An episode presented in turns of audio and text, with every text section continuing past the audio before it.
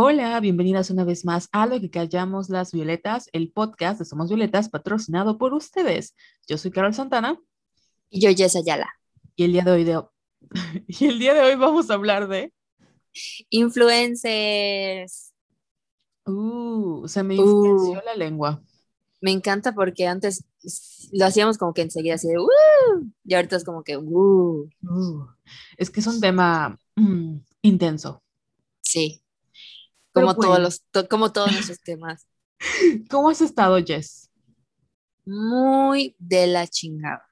es que porque hace como una semana que está lloviendo en, en todo Yucatán y porque hay muchos bichos y porque ya empezaron a salir las mariposas negras que no me gustan, lo siento mucho, las famosas Ishmahana, si las quieren googlear, háganlo. Y salen los grillos y bichitos y ay, ya no puedo. Sí. Y mis perritos no pueden salir a hacer pipí. Afortunadamente sigo haciendo home office y lo lamento mucho por las personas que tienen que salir a trabajar porque de verdad ha estado lloviendo hace siete días, así todos los días y se detiene un momento y luego otra vez y así, así, así, así hemos estado. Y además llevo como dos semanas encerrada porque, tú sabes por qué. Mm, ah, sí lo sé, ¿verdad? Sí, o sea, el COVID. Ah, yo, yo, yo pensé que era así como, no sé, un secreto, yo qué, qué pero sí. Es ¿Qué tengo que decir, no? Como que o sea, pensé que era como de, ah, me encerré por algo, pero no, sí es cierto, es que em, la última vez que nos vimos, el episodio lo subimos el 3 de junio y no se me olvida porque estábamos como dudando de si íbamos, o sea, no si íbamos a ir a votar, sino por quién íbamos a votar. Corte A, fuimos a votar, todo muy bien. De hecho, fue mucha gente en Mérida, me sorprendió bastante. Em, las filas enormes, ya sabes que las campañas hicieron sus cierres igual enormes y lo dijimos, va a llegar un momento en el que hay un repunte y nos van a echar la culpa a nosotros por andar saliendo cuando son las campañas. Y efectivamente, como el meme, el lunes después de las elecciones, Mauricio Vila, no sé si fue el lunes, pero fue un como... No, fue el martes. Simularon tantito. Sí, anunció de qué queremos. Pues se regresa el toque de queda Mérida y no podemos salir desde las once y media de la noche hasta las cinco de la mañana, ¿no? La cosa es que, pues, nos echó la culpa a los jóvenes. O sea, el discurso, para empezar, él, siempre, el gobernador siempre sale como a decirle, no, pasó esto, este, o hay un nuevo No, pero espérate, siempre la hace de emoción Ah, sí. La hace, a mí me caga que haga eso, porque en su página de, de, Facebook es así de yucatecos, a las 8 de la noche les voy a dar un mensaje importante a todos ustedes. Y siempre lo publica en la mañana o en la tarde. Entonces, puta, ahí nos pasa así todos pendejos esperando hasta las 8 de la noche para que dé su discurso, para empezar. Sí. Y siempre, y siempre, siempre los da él. Ajá, continúa, perdóname. No, no, pero lo hace porque igual como que al principio de la pandemia, eh, fue eran los anuncios de la ley seca, que ahorita no sé si hay ley seca. Hay un rumor de que no. sí. Pero sí, estuvo, estuvo fuerte el rumor de que iba a haber ley seca, pero dijeron que no. Entonces la gente como que entra en pánico y empieza a prepararse. Es muy extraño. Y pues cortea, Mauricio Vilano salió, eh, mandó a, creo que es el secretario de salud de sí. Yucatán, y él dio un discurso así de que no, pues es que culpa de los jóvenes que por andar los irresponsables se incrementaron los contagios. Y pues obviamente nos molestamos porque dijimos, güey, ¿a quién le quieren ver la cara? O sea, pero bueno, nosotros somos los irresponsables y ahora hay más casos de COVID, hay mucha gente contagiándose, los hospitales están a su máxima capacidad y pues no podemos salir de once y media a 5 de la mañana porque obviamente esa hora sale el COVID en la noche a contagiarme. Ay, los memes estuvieron buenísimos, pero en fin, ya, ya sabíamos qué iba a pasar, ya sabíamos qué iba a pasar y lo que ahorita me molesta es que, o sea, hoy hubo, hoy viernes 18 de junio, hubo 294 contagios. O sea, estamos peor que el año pasado. Sí, Peor y, o sea, no sé, no, no es buen momento para ser gobernador de Yucatán. No. Así como, mm, no, ganas un montón y, y, lo peor es que, o sea, mm, no sabemos cómo vamos con las vacunas. Hay mucha gente que no, de verdad todavía aún así que está contagiada, le vale. Y hay gente, y creo que lo, lo peor, lo peor, lo peor es que cuando nos dieron como esta pequeña libertad de se acaban ciertas restricciones, mucha gente empezó a, a regresar a sus trabajos cuando eran trabajos Sí, que podías hacer desde home office, ¿no? Y creo que esto fue peor porque pues no todos tenemos un coche para, o puedes pagar un Uber, tienes que ir en camión. Entonces, sí, vas con tu gel, sí, vas con tu cubrebocas, pero vas pegado a otra persona que no sabe si puede estar contagiado o no. sí, es todo un caso, pero bueno. Pero bueno, este episodio no lo grabamos desde la cárcel, pero tal vez lo podamos grabar desde la cárcel porque em, el regreso del PAN al poder pone en riesgo nuestros servicios. Sí, o sea, no puedo creer que, o sea, el PAN arrasó, arrasó en, en Yucatán, en diputaciones locales, y pues pone en peligro muchas cosas como el matrimonio igualitario, porque el PAN es súper conservador y horrible. Entonces, ¿qué les digo? Con decirles que ganó Rommel Pacheco y Rommel Pacheco está preparándose ahorita para irse a, a los Juegos Olímpicos de Tokio. ¿Sí se va a ir? sí, güey, sí. O sea, no sé qué, cómo, o sea, cómo le va a hacer. Obviamente, eso dura como un mes, según Ujú. yo, un mes, mes y medio. Pero aún así, o sea, me parece una burla de que haya ganado. Si en el, o sea, ay, no sé, ¿qué te digo? Hasta se me traba la lengua de, de- del enojo. Yo pensé que se había retirado y por eso se lanzó como político. Sí, yo igual, o sea, yo igual, pero vi una noticia de que sí se va a ir. Mm. Oye, hablando de eso, y porque es natación, sí ubicas a Cody Simpson, Sí, sí, vi que se volvió nata- na- natator, nadador, nadador profesional. Qué chingón, está y, chido es- eso. y está tratando de llegar a las Olimpiadas también. O creo que sí, Sí. va a lograr, sí va, o sea, sí se va a ir a las Olimpiadas. La verdad no sé, pero sí lo leí hoy en Twitter que estaba como que preparándose y compitiendo y así. Yo dije, ay, wow. Qué random. Sí. Pero bueno, pues hoy vamos a hablar de un tema que pues es controversial, ahí sí, porque son cosas que nos, o sea, que hemos observado en las últimas semanas con ciertas personitas. Pero antes de pasar a ese tema, vamos a hablar de las noticias de la semana, porque parte de las Ah, no, la es- no semana- esas eran las noticias de la semana. no faltan todavía, o sea, las tengo apuntadas acá. Ah, ya, ya. ¿Por qué perdón. siempre que te saludo y te pregunto cómo estás, me dices que son las noticias de la semana? Yo aquí tratando de hablar contigo bien. y tú, Perdón, perdón. puro negocio contigo, directo al grano. Sí, directa de grano. So casual cruel in the name of being honest. Sagitaria tenías que ser. ¿Cuál es la primera noticia de la semana? Pues la primera noticia es que nos pueden ver. Nunca salimos en público ni, en cámaras, pero hicimos una excepción esta vez porque eh, nos invitaron, ahí sí, a un Instagram Live que hizo una amiga personal llamada Paola, que es pa arroba Paola Carola. Ella tiene como un pequeño programa cada jueves donde se junta con con mujeres creadoras a hablar de ciertos temas y nos invitó a hablar del activismo desde la empatía. Ayer lo grabamos. eh, si ven el live se van a dar cuenta de que yo estaba súper nerviosa. No sé por qué. Siempre, como que siempre nos pone muy nerviosos estar enfrente de la cámara. Por alguna razón. Sí, porque, o sea, obviamente hay una gran diferencia entre que estamos hablando tú y yo, desde la comunidad de nuestras casitas en pijama, así con nuestra coquita al lado, a estar en un live, porque obviamente nos tuvimos que producir y todo. Entonces sí nos da mucho, sí nos dio mucho nervio, pero creo que nos fue bastante bien y nos veíamos bastante, muy bonitas también. Sí, y nos reímos mucho. Bueno, según la Teipatria, que estuvo chistoso.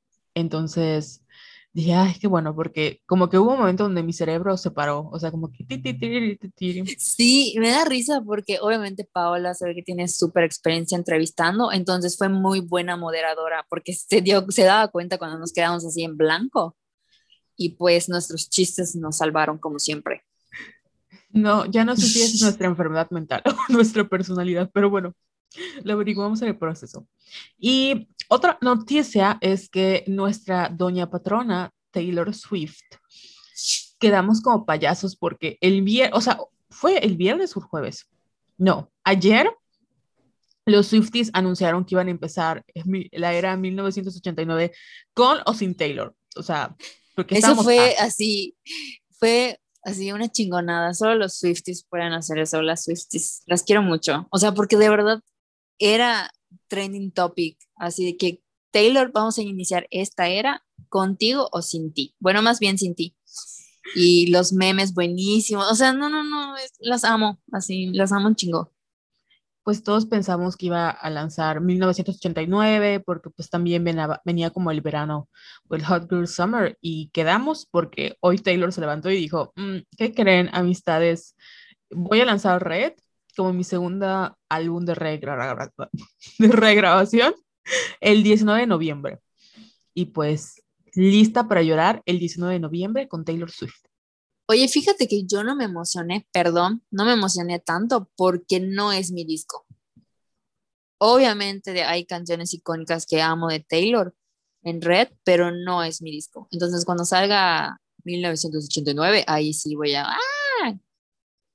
estar muy feliz. Pero igual me, me alegra mucho que vaya a salir Red. Sí, yo sí me emocioné porque Red es, fue mi era. Creo que cuando estábamos entrando a la facultad, recuerdo mucho, mucho ese libro. Y ese libro, ese disco. y se van a cumplir ya casi 10 años, qué horror, de, oh my God. de ese proceso. Entonces, justo en el momento perfecto para que yo siga llorando por el All Too Well. Y bueno, además de eso, otra queridísima amiga personal de nosotras decidió regresar después de tres años o cuatro, no cuatro o cuatro años, de no estar presente y es nuestra querida Lord o Lorde estoy, súper emocionada porque siento que va a ser el disco del 2021 y me va a alegrar, así como lo hizo Dua Lipa en el 2020. Entonces, ah, bendita sea Lors. Güey, amé el video, lo amo. Sí me dio como que esa vibra de Midsommar, o como se llame esa película. Esto, pero, pero no sé, no sé, le tengo mucha esperanza y se ve muy feliz amo su outfit amarillo, amo su pelito que se ve todo suave, quisiera así acariciárselo.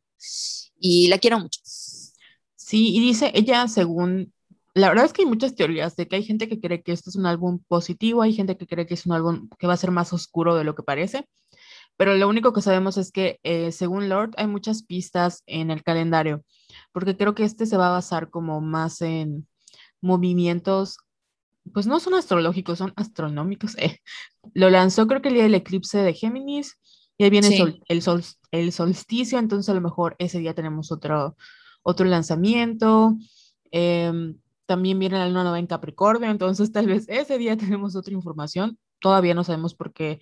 Como que fue un, fue un single que no nos dejó mucho que ver, como por ejemplo Green Light.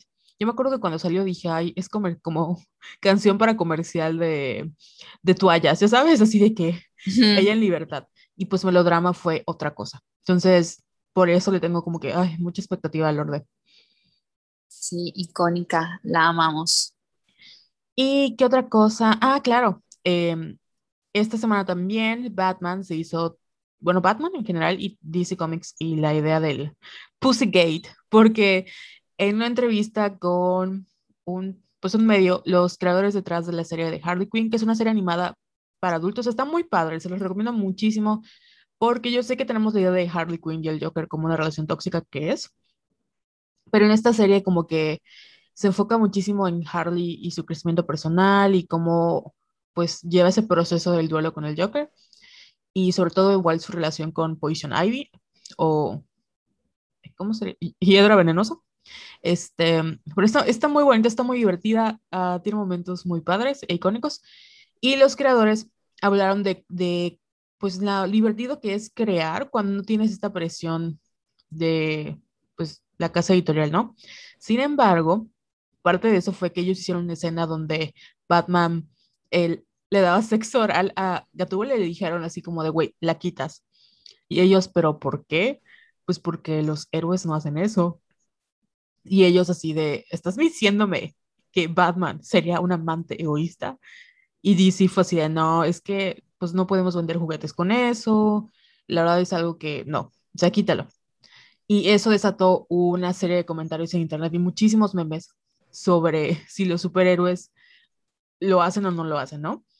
Y también salieron como una serie de, bueno, de todos los Batman que han habido, ¿quién crees que sí se une al Watermelon Sugar y quién de plano dice que no? Y pues tú y yo lo platicamos en público, o sea, en privado, y luego decidimos hacer una encuesta en Telegram y una en Twitter. Pero nos sorprendieron los comentarios. Sí, o sea, es que según nosotras dos, Christian Bale sería así como que el más aburrido y el más frío, tipo el que te diría, ay, me duele la cabeza, voy a dormir. Y él fue el que ganó en, la encuesta de Telegram, ¿no?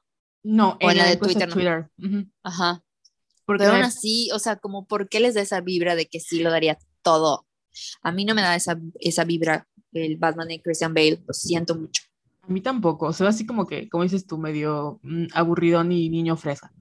Pero en Telegram preguntamos qué, o sea, hicimos una recopilación de los superhéroes y cuál superhéroe creen que sería así como que el más Watermelon Sugar High. Y ganó Aquaman y Black Panther. La verdad fue mi culpa por no haber puesto a, al Batman de Robert Pattinson porque ese es el ganador en nuestro corazón. Pero estaban interesantes las respuestas. Me dio mucha risa que el que menos tuvo fue Superman y fue como, Claro. No, sí, en serio fue el que tuvo menos. Yo pensé que el Capitán América, porque de todos los superhéroes, o sea, quiero mucho a Chris Evans, pero el Capitán América se me hace súper aburrido, así súper, súper, súper aburrido. Bueno, a lo mejor fueron, fue Capitán América o Superman, pero pues es como harina del mismo costal, ¿saben? Así. Sí. Bien, bien aburrido. Así como, da. Muy diferente a Henry Cavill en The Witcher, que ese se ve así suculento.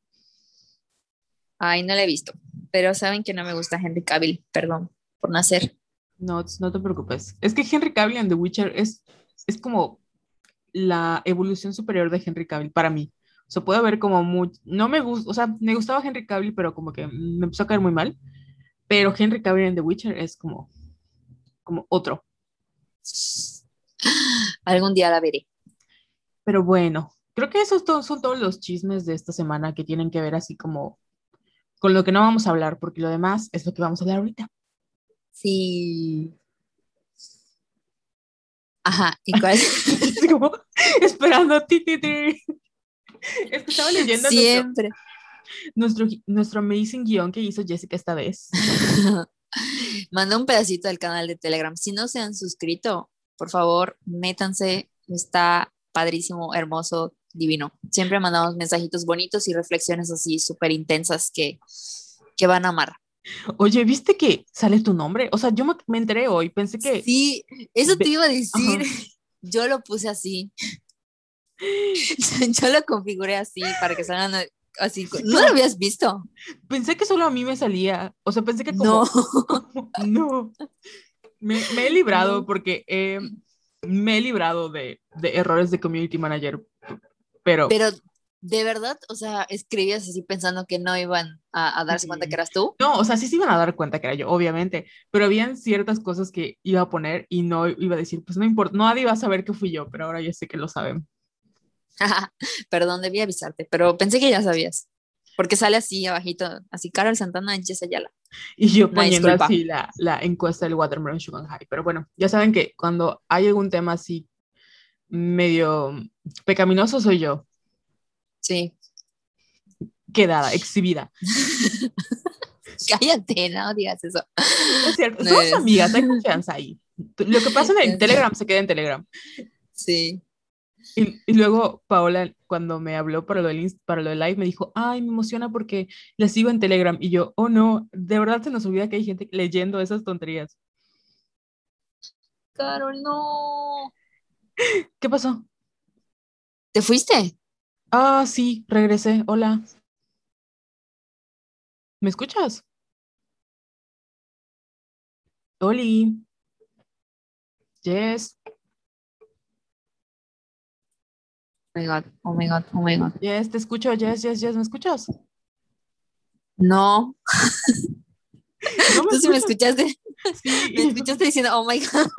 Dije, puta madre, vamos a tener que cortar, ¿no? Ya, re, ¿me escuchas?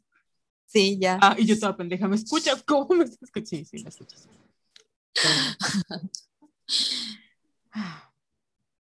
¿Qué? Esto de te quedaste que cuando Paola te contactó. Em, bueno, ah, en eso. Entonces, eh, Paola me dijo modela, sí, yo le había dicho, le sigo en Telegram. Y yo, no, nos, nos, o sea, hay gente, de verdad, se me olvida que hay gente que nos lee y me, y, pero qué chido. No, me siento así un poquito expuesta, pero me siento feliz de compartir muchas cosas. Pero está bonito porque les gusta. Si no, no estarían ahí 200 personas. Sí, güey, qué pedo. Nada más agarremos más confianza y ya, ya hablamos de cosas más, sí. más fuertes. Próximamente nuestras notes, ¿no? Así, ¿qué onda? ¿Es cierto? Pues yo no sabía, Jessica, que salía mi nombre. Por, qué bueno que me enteré antes porque sí iba a preguntarles un, un, sobre unos temas sobre nudes de alguna experiencia personal, pero dije no, por algo, por algo dije que no y luego qué bueno que... Oye, pero en las encuestas no, creo que no salen los nombres. O sea, solo cuando es como que textito y cuando envías imágenes, pero en, las, en la encuesta no, me acuerdo que no salía tu nombre. Pero bueno, pues... Ya te quemaste. Ya, ya me quemé. No importa, ahí se van a enterar eventualmente. Además, esa es la vida de ser un influencer. La neta. Qué horror, qué ridículas. Pero bueno, ya vamos a hablar del tema que es exactamente eh, los influencers, por todo lo que pasó con nuestra no amiga personal, Bárbara de Regil. Así es. Eh, pues todo comenzó, yo me enteré al día siguiente, que fue el mero día de las elecciones, cuando como que estalló todo en Twitter, pero pasó un día antes, el sábado 5 de junio en la noche, cuando de repente, bueno, creo que en el transcurso de todo el sábado, ¿no? ¿O fue en la noche? Creo que estábamos en veda electoral y empezaron a salir esas cosas, que fue como, creo que jueves acabaron las campañas y el sábado más o menos ya empezaron como a viralizarse. Ajá, o sea, básicamente lo que pasó fue que un chingo de actrices, influencers, actores, conductores, etcétera, pero sí, o sea, como que fue una, ahorita vamos a hablar como que a detalle todos, de todo eso, pero fueron como que personas muy random, así muy, muy random, pero obviamente fue muy obvio porque todos hicieron esto de que, por ejemplo, hacían, o sea, subían stories eh, con preguntas y respuestas y casualmente alguien les preguntaba así de que, oye, ¿por quién te inclinas a votar mañana? ¿O vas a votar? Y a partir de ahí como que respondían, no, pues yo sí voy a votar por el Partido Verde porque la verdad yo investigué, así dudo que hayan investigado, y me gustó tal propuesta, que no sé qué. Entonces lo hicieron en total 95 personas. 95 influencers, o sea, de la misma manera. Y obviamente no somos estúpidos, la gente se dio cuenta y explotó todo en Twitter. Y pues básicamente fue eso, o sea, eh, ¿cómo se llama? La veda, o sea, la veda electoral. Sí, la veda, la, veda electoral. Y es que iba a decir, violaron la veda electoral, pero no quería utilizar esa palabra. Rompieron pero básicamente, exacto, rompieron la veda electoral y obviamente eso es un delito. Y, oh my God, los puntos a discutir. Mm. Apunté a algunas cosas porque hace poquito yo estuve haciendo una investigación para, ajá, para crear una estrategia para influencers, para una vitamina. Entonces, yo me sorprendí como que del nivel del cliente, así de que no, es que tienen que ser, para empezar, tienen que ser médicos y tienen que tener así una súper reputación intachable, que no estén promocionando otros productos así pedorros, que tengan muchos seguidores y, y que nos hicieron revisar como que es contenido por contenido. O sea, imagínate. Entonces, sí, eran, fueron así como que muy puntuales de que quiero este perfil y, y ajá, con esas tres características, la reputación, número de seguidores y la calidad y que en su contenido tenga mucha calidad y que no sea así como que, porque fíjate que hasta dentro de la comunidad eh, médica hay influencers, doctores que tienen como que contenido así de la chingada. Ay, se me fue el nombre de uno que me cayó re mal, luego se los paso. Pero me sorprendió mucho porque era así como que un güey así súper desagradable. Entonces, a partir de ahí como que fui eh, fuimos como que seleccionando los perfiles, ¿no? Para presentarlo al cliente. Entonces, como que mi poca experiencia, porque sí creo que tardé como un mes, tardamos un mes en, en, armar como que la estrategia, sí me di cuenta de muchas cosas. Y es tan importante, o sea, ya alcanzó un nivel tan importante esto del influencer marketing, que ya hay herramientas especiales para que tú busques, o sea, para que las agencias busquen a sus influencers. Sí. Es una cosa así impresionante. Hay una que, que utilicé que se llama Influencity, que además que está carísima. Es americana, solo la puedes comprar en dólares. Pero, por ejemplo, tiene muchos filtros para que tú hagas así puntuales tus búsquedas, así de que quiero que tengan de 2 a 5 millones de seguidores y que tenga las siguientes palabras clave y que su audiencia sean mujeres de 40 a 60, o sea, estoy diciendo tonterías, ¿no? De 40 a 60 años. O sea, sí, súper, súper, súper especiales los, los filtros para que puedas hacer correcta tu, tu búsqueda. Entonces, es así como que la mafia del poder, ya sabes, porque es una nueva estrategia de marketing. Y esto de, ¿qué te iba a decir? Entonces, ajá, como que a partir de esa experiencia me di cuenta que la agencia que hizo esto con el Partido Verde, que ya salió el nombre, se llama Agüita de Limón, o sea, les valió madres todo, güey.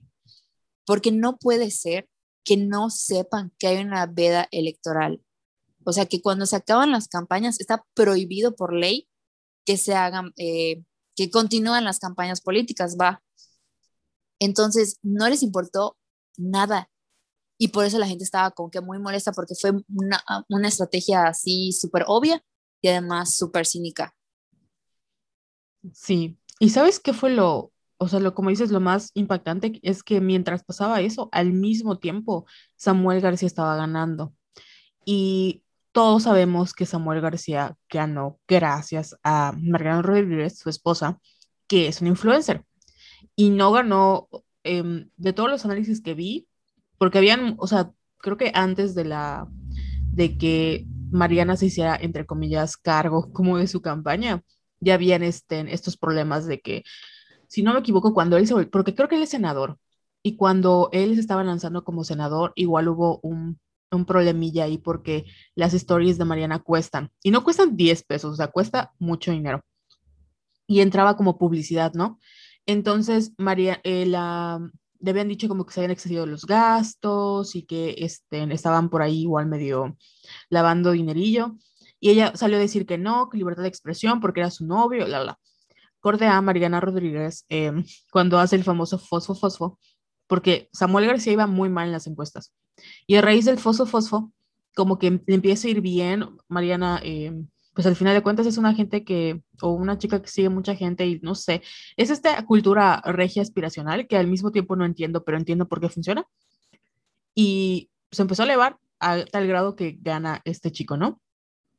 Pues lo comparas con estos influencers que están haciendo, eh, pues igual dinero vendiendo su, bueno, es que no sé si es, si venden, más que vender su voto, están haciendo algo poco ético, ¿no? Porque creo que cualquier marca como en general te puede pagar y tú puedes este, promocionar lo que tú quieras. Pero una cosa es meterte. Pero a qué costo, a qué costo. Exactamente, es como de, mm, o sea, no, no es lo mismo que te paguen por vender gomitas a que te paguen por algo, sobre todo en México. O sea, yo sé que no tenemos esta cultura de de los influencers políticos, pero es como de mm, choices. Y lo peor es que hasta la elección de sus influencers es muy cuestionable porque está Eleazar Gómez, güey. O sea, Eleazar sí, güey. O sea, no quiero ser mala onda, pero estaban los de Akashore. O sea, no mames. O sea, y por ejemplo, había personas como el negro Araiza. A mí la que me impactó y la que me dolió fue Carla Díaz, porque yo así, además de que es de jeans, esto de, es, fue conductora de La Más Draga, la última temporada. Entonces tú la veías así como que súper comprometida, así de aliada LGTB y, y no sé, o sea, y además tiene un programa así todo bonito que se llama Pinky Promise. Y obviamente la empecé a querer y a seguir y todo. Y jamás me imaginé que ella fuera parte de esto. Y también subió su chinga de historias y por el partido, así, ay, voten por el, bueno, no, voten por el Partido Verde, pero así de que, ay, me gustó esta propuesta del Partido Verde. yo, Carla, ¿cómo te atreves? O sea, y sí estuvo muy variada, o sea, porque tipo, desde Akashore hasta Bárbara de Regil, que creo que es como que la top. la, como la más famosilla y entre comillas con mejor reputación comparada con los demás, entre comillas.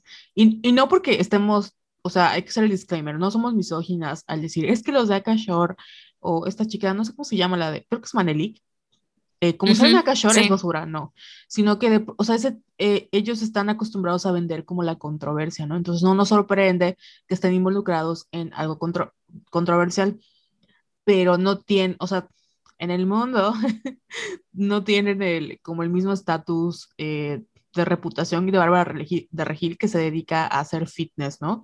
Que tiene como este grado de persona seria, entre comillas, que pues no lo tiene, pero comparado con los Akashor, sí. Y también veías a, a mí la que me impactó fue esta chica Caja Fresca, la verdad es que no sé su nombre, pero yo la seguí hace muchos años cuando estaba en YouTube y luego se pasó un proyecto llamado As Comedia, que igual era así como shitposting. Y yo dije, no, o sea, no quiero juzgarlas porque qué necesidad, a lo mejor sí tenía necesidad, pero luego ves que les pagaron como 30, o sea, entre 10 mil a 30 mil pesos. Y la manera en la que hablan de que no, pues se me hizo fácil ganar 10 mil pesos por una story. Uh -huh. y, y en un ratito, como que rompieron toda la poca credibilidad que tenían. Sí. Eh, y justamente, o sea, de verdad no es hablar por, mal por, por los de Akashore, pero fueron los únicos que aceptaron que sí les pagaron. Uh -huh. Y gracias a ellos nos enteramos que, que, o sea, por ejemplo, a la chica, esta no a Manelik, a otra, eh, no me acuerdo su nombre, dijo que, o sea, porque hasta pidió disculpas, pero disculpas así que se ve que no tenía ni idea de lo que estaba hablando, pero dijo que le pagaron 10 mil pesos por esa historia. Es un sueldo. Y, así de, y la verdad, sí, y además no creo honestamente que, por ejemplo, a Bárbara de Regil le hayan ofrecido 10 mil pesos. No. O sea, creo que fue como que por, según sus seguidores y su credibilidad, o sea, no sé, siento que fue así como que muy disparejo y por eso estuvo así toda random la campaña, si es que se puede llamar de esa manera. Pero, güey, podemos empezar a hablar de qué pedo con la agencia. Sí. O sea, ¿estás de acuerdo que a la agencia le valió madres un chingo de cosas que, por cierto, ya desaparecieron sus páginas? Uh -huh. ¿Ya? Sí, o sea, lo estaba leyendo un, ¿cómo se llama? Una nota de proceso. Uh -huh. Ay, ¿dónde está? ¿Dónde está? Ahí está. ¿Sabes qué? Des ¿Qué pasó? Ah, perdón, se me cruzó un pensamiento de que ahora que tenemos el canal de Telegram les podemos ya meter las notas, ya que no podemos hacer swipe up. Sí. Oigan, síganos en Instagram, por favor. Para que tengamos swipe up. Ahí está, te la voy a leer. Te lo voy a leer. Después del escándalo, dos agencias señaladas de movilizar a 95 influencers por contrato con el Partido Verde, según el registro del INE, bajaron sus páginas de internet. Agüita de Limón y Epic Talent Industry. A ellas pertenecen algunas de las cantantes, actrices y actores que violaron la veda en apoyo al verde, como Carla Díaz, Lambda García, Sherlyn González y Bárbara de Regil. Mm. La cuenta de Twitter What the Fake, que destapó el caso de, de, decenas de cuentas en Instagram que violaron la veda electoral, publicó que recibió de manera anónima pruebas de que la agencia Primacy, que también desapareció su sitio web, se encargó de reclutar influencers para la campaña del, del Partido Verde. La influencer Fernanda Moreno, ah, es la que mencioné hace ratito, quien emergió del reality show Acapulco Shore, reconoció que recibió 10 mil pesos por difundir un mensaje en apoyo al Partido Verde, al Partido Verde, perdón, previo a los comicidios. Sin embargo, la cantidad habría dependido del número de seguidores de cada influencer, según información obtenida por What the Fake. Ah, es lo que te, lo, lo que te contaba. O sea, dudo que Bárbara de Regil le hayan pagado 10 mil pesos. O, ella, o sea, de seguro a ella le, le pagaron mucho más. Sí, yo creo que Pero neta, que oso. Sí, sí, sí, sí. Y además, güey, la audacia de Bárbara, porque creo que ni siquiera está en México, güey. No está en México. O sea, creo que no, no votó, ya sabes. Girl, ¿qué te puedo decir? O sea, o sea ¿cómo, no, ¿cómo no quieren que nos imputemos así? Y es que es eso, es un tema, sobre todo con, o sea, es cuando decimos aprende a leer o read the room, estás viendo que el clima del país no está como para que te pongas, o sea, el contexto político, económico, social, lo que tú quieras.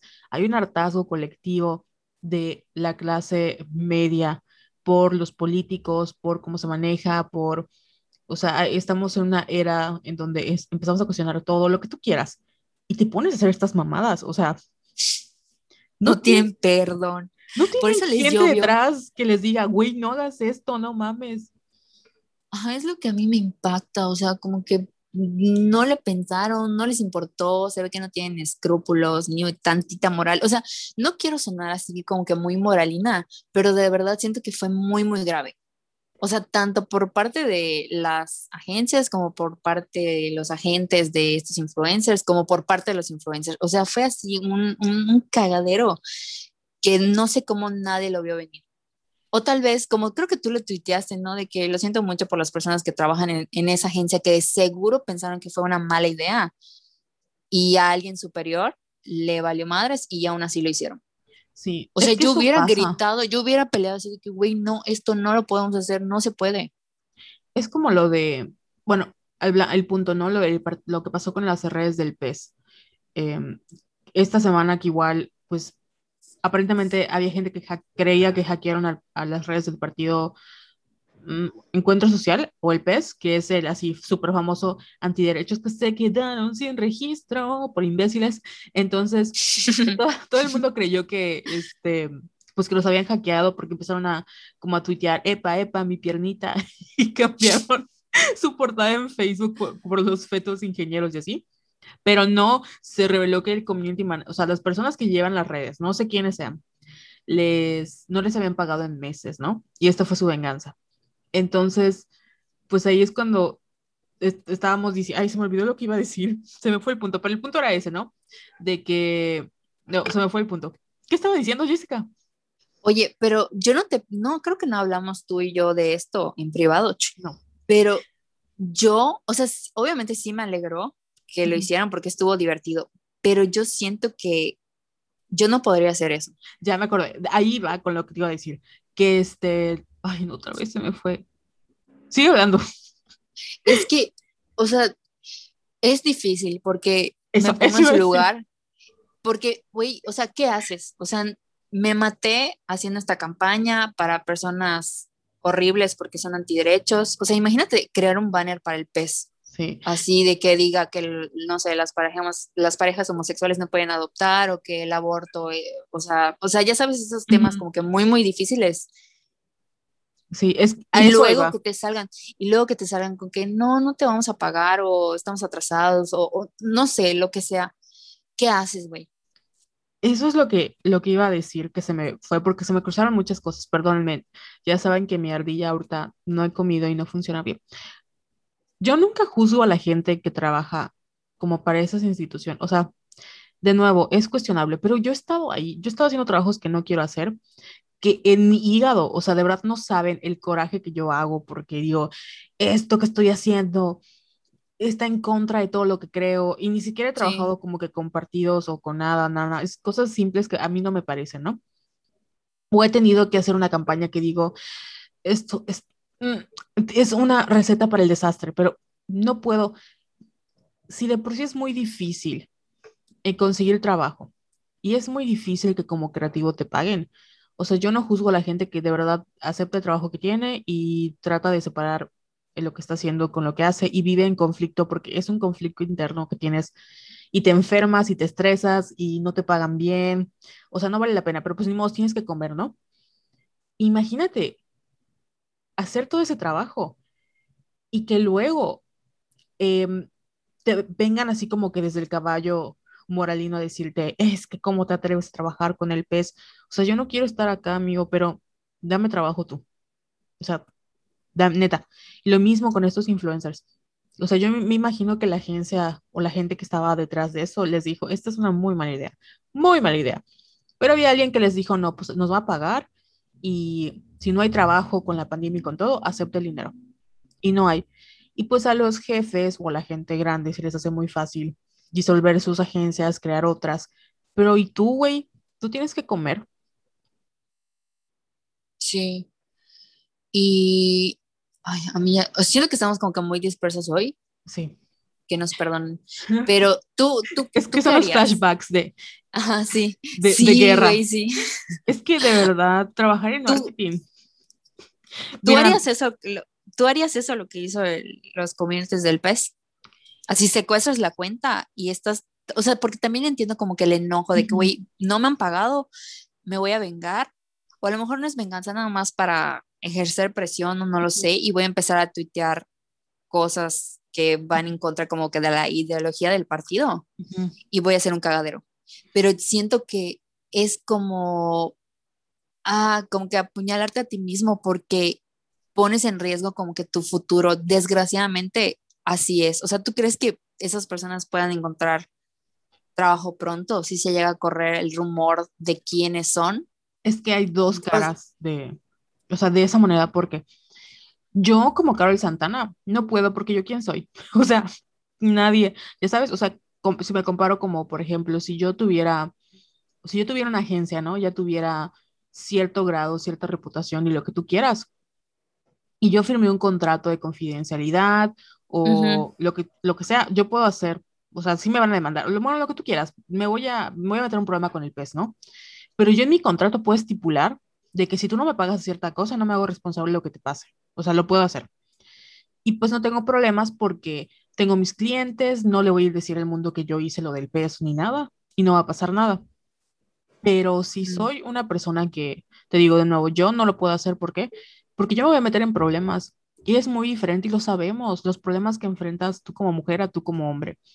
Yo no podría, o sea, ni siquiera puedo en mi trabajo como molestarme sin que luego cuando yo vaya a pedir trabajo me pidan referencias, pueda decirle, oye, háblale a esta persona y que a ver qué te va a decir de mí. De verdad, yo he estado en todas las, todas las, o la mayor parte de las, de la no, industria, por la mayor parte de las secciones de marketing. He sido community manager, he sido content trader, he sido eh, directora de contenidos, he sido especialista en marketing, he sido diseñadora, o sea, en todas partes. Y nunca he podido contar todas las cosas malas que me han pasado porque está el miedo de, cuando yo diga esto, ¿quién me va a contratar? Sobre todo en Mérida, que es un huevito, ya sabes. Entonces, yo no siento que si fue un equipo, o sea, de nuevo, si fue un equipo, tendría mucha lógica que haya sido un equipo detrás, que haya dicho, pues ni modos, nos la rifamos y nadie, de aquí esto no sale. Y nadie va a decir que fuimos nosotros y el PES no va a tener el registro, nos dedicamos a, llevar eh, cuentas o tenemos clientes que son gringos o no sé como para tomar ese riesgo, porque la verdad es que sí fue un riesgo. Y como decía mucha gente, ese es el sueño de un community manager. Si alguna vez has sido community manager, créeme que ganas de reventarle las redes a, tus clientes no faltan, porque es un trabajo súper estresante, muy mal pagado y nada creativo comparado a lo que te exigen de creatividad, porque estás siendo creativo en un cubículo, sentado frente a una computadora, lidiando con gente, eh, lidiando con clientes que no entienden que es un proceso y así, con un sueldo mínimo y te tratan de lo peor, ¿no? Entonces, sí es una muy bonita fantasía, pero yo pienso que detrás de eso o había una gente a la que dijo, fuck it, no voy a hacer, total no me voy a dedicar a esto, o un equipo grande que se arriesgó a hacerlo, porque yo solita mm, no lo haría. Sí, yo tampoco lo haría, pero sí fue un gran riesgo y espero que encuentren trabajo y espero que les paguen sobre todo, o sea, porque fue una campaña así de cuánto, creo que tres meses, ¿no? Si es que no llevaban más tiempo trabajando. Pero bueno, nos alejamos del, del, del tema. bueno, no tanto, pero sí. Tenía que ver con lo de que dábamos de los influencers, ¿no? O sea, de, de las campañas igual. De tú como creativo, ¿qué tanta libertad tienes? Porque si yo trabajo en una agencia y me dice, vamos a trabajar con X partido político, tú tienes que hacer una investigación de influencers y tienes que buscar a ciertos influencers porque yo me imagino que no encontraron solo a ellos, sino que habían otros influencers a los cuales se ofrecieron y ellos dijeron que no. Entonces tienes que hacer toda la chamba. Sabes que está mal, estás en contra de todo lo que representa, pero te están pagando. ¿Qué haces? O sea, yo, y siempre lo hemos dicho acá, no es tan fácil decir a alguien renuncia porque no sabes las cosas que tiene detrás, deja tú si va a comer, si hay gente que depende de él, si necesita pagar un tratamiento médico, eso es muy, muy, muy complejo. Y accedes a hacer esto y luego, pues tus jefes disuelven la agencia o lo que sea y tú tienes que volver a buscar trabajo y no puedes poner, ah, por cierto, trabajé en esta agencia que somos famosos por los influencers. ¿Te imaginas que tu CV diga agüita de limón? Ay, no, espero que estén bien esos, todos los que trabajaban ahí, menos el que dio la idea o el que permitió que pasara todo esto. Sí, es que ah, es muy, muy complicado, pero sí como es una receta para el desastre. Estás viendo qué va a pasar, porque de nuevo, tal vez esto pasaba hace años, pero no nos entera, más que no nos enterábamos, no le dábamos la importancia que debía porque nuestra atención estaba en otra cosa. Y por, o sea, el contexto que estamos viviendo, eh, pues no, no se puede. Además, si no me equivoco, la, la cuenta de What Fake, igual como los estaban quemando, porque igual creo que es una agencia que habían hecho campañas como misóginas, ¿no? Entonces, es así como medio suspicious que hayan sacado esta información. A lo mejor era un rival, a lo mejor, no sabemos. Ya sabes que el mundo de marketing... Ay, no sabía eso. Sí, eso decían, es como chisme de Twitter. Entonces, eh, no estoy diciendo que lo sacaron en venganza, no, claro que no, porque yo no los conozco y no sé, pero es como una de las, como el chisme que habitaba, de que, y de hecho sacaron las capturas de que habían hecho como, como algunas, como algunos tipos campañas esas disruptivas que me encantan, no es cierto, las odio, y eran mamadas. ¿Te acuerdas, por cierto, la de, la de Food? No sé si la hablamos, la de las Madres. Mm, creo que sí. Que es, es parecido a eso, ¿no? De que no sé por qué hay gente y hay jefes que creen que mientras más disruptiva es una campaña y más impacto cause, mejor cuando, güey, te estás dando un disparo en el pie a ti mismo. Es, es horrible, pero bueno, al final te pagan y no puedes hacer nada porque te están pagando y tienes que aguantar. Ay, no, qué feo. Pues bueno, sigamos hablando mal de los influencers, eh, ¿no es cierto? No, pero sí estamos muy enojadas porque, y mucha gente se enojó, ¿eh? o sea, México se unió y les llovió muy feo a estas personas. Y creo que sí es súper importante, o sea, más allá de la cultura de la cancelación, creo que no se merece nuestra atención. O sea, no se merecen nuestros likes, no se merecen que los sigamos, porque si hicieron eso por 10 mil pesitos, o sea, vendieron su dignidad o lo que les queda de dignidad, imagínate lo que te van a recomendar. O sea, me refiero de, no sé, pienso por ejemplo en la proteína de Bárbara de Regil, que igual ya se armó cagadero. ¿Cómo sabemos que es un producto eh, um, bueno para mi salud? Sí. O sea, si fueron capaces de hacer esto, les va a valer madre. O sea, les valió madre su audiencia. A eso me refiero. No les importamos. Sí, es que es de nuevo el problema con los influencers. Hay mucha gente que, y sí hay, yo siento que sí hay como que estos em, undertones misóginos, ¿no? Cuando hablamos de influencers, por ejemplo, como Yuya. Hay que, por cierto, un saludo a nuestra amiga especial Julia. Ay, sí, felicidades. Que está, anunció su embarazo. Y, por ejemplo, el caso de Yuya. Yo creo que cuando Yuya estaba más chavita, eh, siempre era como que, ay, las mujeres que aprenden maquillaje con Yuya. Y era como que la broma. Por de nuevo, por misoginia internalizada, porque Yuya hacía videos de maquillaje y etcétera. Y siento que hay como esta cultura de burlarnos de las influencers que se dedican a eso si, si bien es cierto que hay de nuevo estos como golpecitos de misoginia internalizada, el problema que vemos con los influencers es que son parte de un problema más grande de lo que nos gustaría aceptar, porque así como cuestionamos el que, ¿cómo es que hay niñas que siguen y se hacen caso, no tienen el cerebro? Es que no nos damos cuenta que lo que hacemos es, o lo que hacen ellos es aumentar esa relación con la audiencia tener una reputación, o sea, confiable.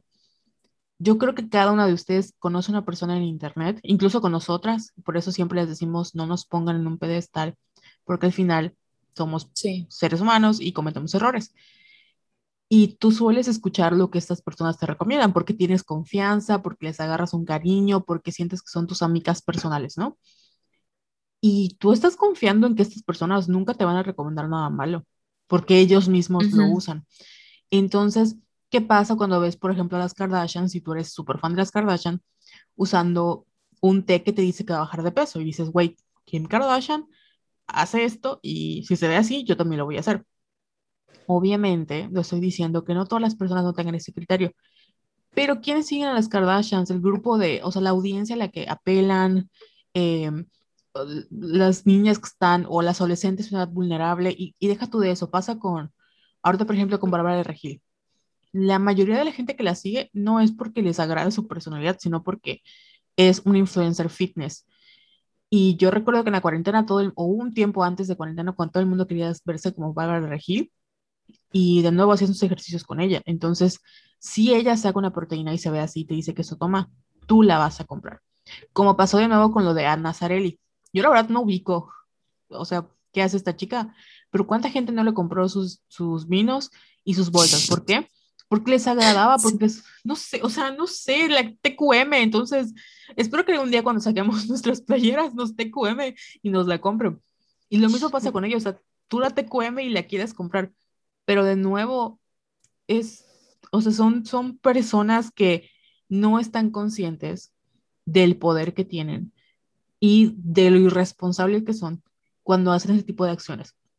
Porque no es lo mismo que te vaya muy mal con un producto em, a luego hacer una disculpa toda estúpida, a vender tu voto, o si lo vendes, a promover que voten por un partido, a luego hacer una disculpa toda estúpida diciendo, ay, me pagaron 10 mil pesos, a vender proteína que es mala para la salud y luego bullear y acosar a una persona, a un profesional de la salud que se dedica a desmentirte. O sea, son cosas muy diferentes entre sí, pero que están cabronas. Esto de, yo entiendo como que esta parte de cuando como que idealizas a esta persona. Porque me pasa, por ejemplo, ustedes saben que yo, me, me, pasa con Marta de Baile. O sea, Marta de Baile es una genio así del marketing y ahorita ya, o sea, tiene un emporio así de shampoos, o sea, productos para el cabello, de ropa y de lentes. Entonces, obviamente, primero sacó la línea de shampoo. Güey, yo estuve, bueno, y tú lo sabes, o sea, yo estuve así buscando los Walmarts y en todos los Sams el shampoo de Marta de Baile y me lo compré. Cuando sacó su línea de ropa, pues ahí ya no me alcanzó porque era ropa así, puta, una blusa, mil pesos y estaba, o sea, estaba muy cara, muy cara. Y cuando sacó sus lentes de sol, también carísimos, entonces ya no me los compré, pero tiene este poder de enganchar a, sus cuentavientes y de que si llega a sacar calzones, se los voy a querer comprar.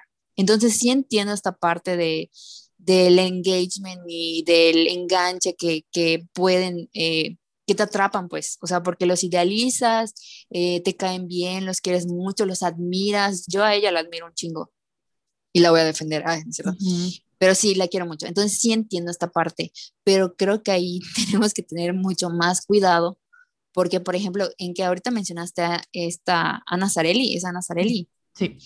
Creo que ya los había estafado, ya había estafado a sus seguidores una primera vez, no sé con qué producto. Y luego cuando sacó su línea de vinos, fue, lo, fue la misma chingadera. O sea, los volvió a estafar porque me acuerdo que hasta me reía, como, no la ubico ni tampoco sé qué hace, pero sí me enteré de los vinos porque muchas personas se quejaron en Twitter y me dio risa porque creo que eran vinos comprados y lo que hacía ella era ponerles otra etiqueta. Entonces la gente se dio cuenta y además los vendió carísimo.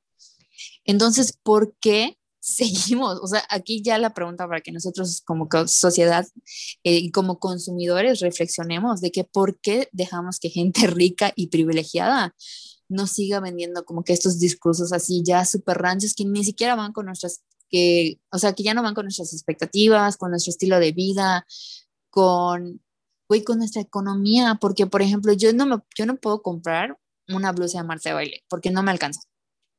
Entonces, ¿Por qué? o sea, ¿por qué? ¿Por qué voy a comprar una proteína de 1.600 pesos a Bárbara de Regil? O sea, ya sabes, o sea, también los influencers van a seguir existiendo. Sí. Pero depende de nosotros si los hacemos más ricos y más famosos de lo que ya son. Ahí sí tenemos el, nosotros tenemos el poder, pero no nos damos cuenta. Y lo, lo peor es que, como dices tú, o sea, no estamos juzgando si tú le quieres comprar a tu proteína Bárbara Regil, así como ah, claro. Cuando saquemos nuestra proteína, por favor, cómpranosla. Pero no, no es cierto. Nunca. Proteínas no, playeras tal vez. Pero es esta relación que tú tienes con esta persona. Es que es una, es una conexión, relación, lo que tú quieras. Sientes una cercanía con ella. Y pues obviamente la quieres apoyar, como lo de Ana Sarelli. O sea, le salió mal lo que había hecho la vez pasada y dijo, bueno, saca sus vinos, se los compro, mala experiencia. Las bolsas, bueno, se las compro otra vez. Pero, o sea, y sí, y sí, no sé si tiene que ver con, de nuevo, esta cultura aspiracional. Yo sé que cuando tú compras una bolsa o un vino o una proteína, no estás esperando que de la noche a la mañana te conviertas en esa persona, ya sabes. Pero tal vez es que te quieras sentir cercana o como medio validada, no sé cómo describirlo con, porque yo igual tengo, bueno, de hecho no sigo influencers, solo una que me cae muy bien, que es la doctora Gina, pero tampoco siento que me venda algo. Pero por ejemplo, quiero ir a su restaurante, porque es de Gina, o sea, quiero ir porque es la doctora Gina y, y quiero ir a su restaurante porque me queda muy bien. Entonces, como que ese tipo de, de experiencias se nos olvida que al final estas son de nuevo personas que pues nos están vendiendo algo. Y así como hay gente que lo mal vende, hay gente que lo vende muy bien. Entonces solo hay que pensar muy, muy bien cómo les compramos y que lo que nos están vendiendo no es la realidad. Por ejemplo, yo no seguía a, Ana, Andy Benavides. De hecho, yo no tengo ni idea de lo que hace Andy Benavides ni Mariana Rodríguez, nadie, nadie de ellas. Pero un día me puse a ver sus stories y como que este estilo de vida que tiene, ¿no? Y es de verdad el privilegio a más no poder. Sí. Y tú quieres, pues, ¿quién no quiere ser rica y vivir como esa vida, no? Pero pues no te alcanza. Entonces, no te alcanza, eres pobre. Así no te alcanza, eres pobre. Uy, es que no me alcanza. O sea, de verdad, las hijas de Ana, de Ana, de Ana Zarelli, de esta chica Andy Benavides, o sea, creo que ante sus fiestas de cumpleaños, esto es lo que yo pagué en la universidad. O sea, nunca voy a ganar lo que, lo que, lo que ellos gastan en una fiesta, es lo que yo jamás voy a ganar en un, en un año de trabajo, ya sabes. Y está bien, así como good for them. Pero la cosa es que dices, güey, o sea, e, el, el Instagram o el perfil también es una curador, curaduría, o sea, no estás viendo algo que ella ganó con su propio esfuerzo, estás viendo cosas que, dinero generacional, o sea, la foto donde ella sale preciosa, no es porque ella, bueno, sí es preciosa, pero no es porque nada más ella se paró y está preciosa, sino porque tiene iluminación, tiene una cámara, tiene un equipo, o sea, lo, la, lo que, las frases que pone, no es solo porque ella se le ocurre, tiene un equipo detrás, o sea, las hijas como, pues también al final es un, entre comillas, un producto, no es nada más porque sí, sino porque nuevo, es un, es un estilo de vida aspiracional, pero ¿tú crees que no tiene un equipo de niñeras detrás de ella que pueda o sea, cuidarlas y, darles esa atención que ella como empresaria tal vez no les puede dar, etcétera, etcétera, etcétera. O sea, su cocina de lujos no es, o sus, no sé, la gente que hace pasteles o cupcakes o etcétera. O sea, e, es una vida aspiracional y no son como, como en las redes. O sea, vemos lo que nos quieren enseñar, pero no es la realidad. Y eso es lo que a veces como que se nos olvida. Sí, es una escenificación. Ah, ándale. Pero sí, o sea, a mí me sorprende Andy Benavides porque fue trending topic hace poco. Me encanta porque en Twitter te enteras de todo, aunque no los conozcas, en contra de tu voluntad. te enteras en contra de tu voluntad. Y estaba viendo, porque creo que fue cumpleaños de una de, las, de sus tres hijas, no, la verdad no sé cuál, pero era una cosa, porque vi todas sus stories y en cada story tenía etiquetada a una empresa. Por ejemplo, eh, la empresa de los que hizo los cupcakes, la empresa que hizo los globos, la empresa que hizo la piñata, la empresa que hizo los eh, recuerditos, o sea, la, la, ropa de las niñas, o sea, era una cosa, o sea, toda la fiesta estaba 100% patrocinada. Y sí. te saca de pedo. Obviamente me gustaría tener esa vida, ¿quién no? Pero pues, pero ¿quiénes somos nosotras para juzgar? Es que al final es eso, o sea, las, ella se hace más rica todos los días porque al final de cuentas ella es una marca, es un negocio. Y de nuevo, no está mal, o sea, de verdad, qué bueno por ella, se sabe vender lo que tú quieras. Pero hay que entender eso, o sea, la vida aspiracional que tiene, a lo mejor ni siquiera ella la paga, se la pagan porque las empresas te dicen, oye, me conviene que te salgas en tu perfil, te doy estos cupcakes gratis, que la verdad es que no tienen necesidad de hacerlo, pero bueno, te los regalan y etiqueta, y con eso lo mínimo te aumentan tus, tus followers o tienes como visibilidad. Y por eso lo, la, lo, lo, el marketing influencers depende mm, a veces ya ni siquiera del número de seguidores, sino de la reputación y el nicho. Sí. Em, porque pues no es lo mismo, por ejemplo, las, las influencers que se dedican al maquillaje, que tú puedes decir es que tal vez no tienen un, un no tienen 100 mil seguidores, pero esos 50 mil seguidores que tienen son seguidores reales, porque es otra cosa. Hay, hay muchas influencers que compran eh, bots para que les inflen los números y no es lo mismo tener 100 mil seguidores, pero esos 100 mil nada más tengas unos 20 mil y esos 20 mil solo te van a comprar 10, eh, mil, a tener 50 mil seguidores, pero esos 50 mil seguidores, pues 35 o 40 son seguidores reales que te pueden comprar. Entonces es, es muy, ajá, muy, muy picky hacer marketing con influencers. Oh my God, licenciada de matemáticas. Y yo, no, pero, pero sí, es, es cuestión de reputación. Entonces, sí. de nuevo, ella es una empresa, eso es lo que tenemos que entender. Todos los influencers son una empresa. Nosotros no porque no nos pagan, no, somos, no nos consideramos influencers, pero es algo que siempre hablamos. Por los temas que tocamos, sabemos que tenemos muchísima, muchísima responsabilidad, porque incluso cuando hacemos bromas, a veces no se crean, nos arrepentimos porque decimos, ay, tal vez no debimos haber dicho eso. Después de cada episodio, es un clásico eso. Sí. Porque Por eso nunca vamos a ser influencers. Sí, nos pueden pagar si quieren, la verdad. nos pueden regalar dinero. Ay, pero obviamente nunca llegaríamos al nivel que hicieron, o sea, lo que hicieron ellos eh, con el Partido Verde, no podríamos. o sea, yo sé, y no es porque seamos así, ay, súper trabajadas moralmente, pero mm, hay límites, ya sabes. Es que tenemos límites, tenemos límites. Así es, tenemos límites y tenemos, pues, ay, es que no, no podría. Mm, no podría decir, es que no, ¿en qué partido confías en México? Ninguno. Y de Además, o sea, ajá. Es como arriesgar tu reputación. O sea, yo creo que toda la gente, o los mexicanos famosos que en algún momento se han posicionado por un partido, han sido porque de verdad creen eso. Por ejemplo, pienso en, en Diego Luna y, y este güey, Gael García, que ellos apoyaron la cuarta, o sea, AMLO.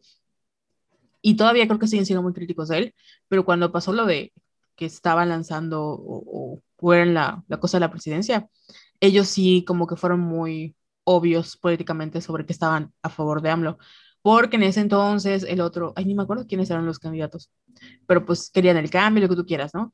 Pero yo no creo que AMLO les haya dado su lana para hablar mal, o sea, para hablar bien de él, sino que es, es gente que no porque sean, este, o tengan mejor reputación, sino porque siento que la, la mayoría de las personas que se atreven a, por ejemplo, Regina Blandón, Regina Blandón, ajá, que está, que es feminista, o sea, yo no creo, no, primero no existe un partido que te pague para ser feminista, pero bueno, no creo que ella haya, le hayan pagado para irse a las marchas del 8M, ya sabes, o sea, entonces sí es como de la gente que compra los votos, también a quién se los compras y quién los acepta porque de nuevo estoy segura que se lo ofrecieron a muchas personas y pues ¿quién los aceptó?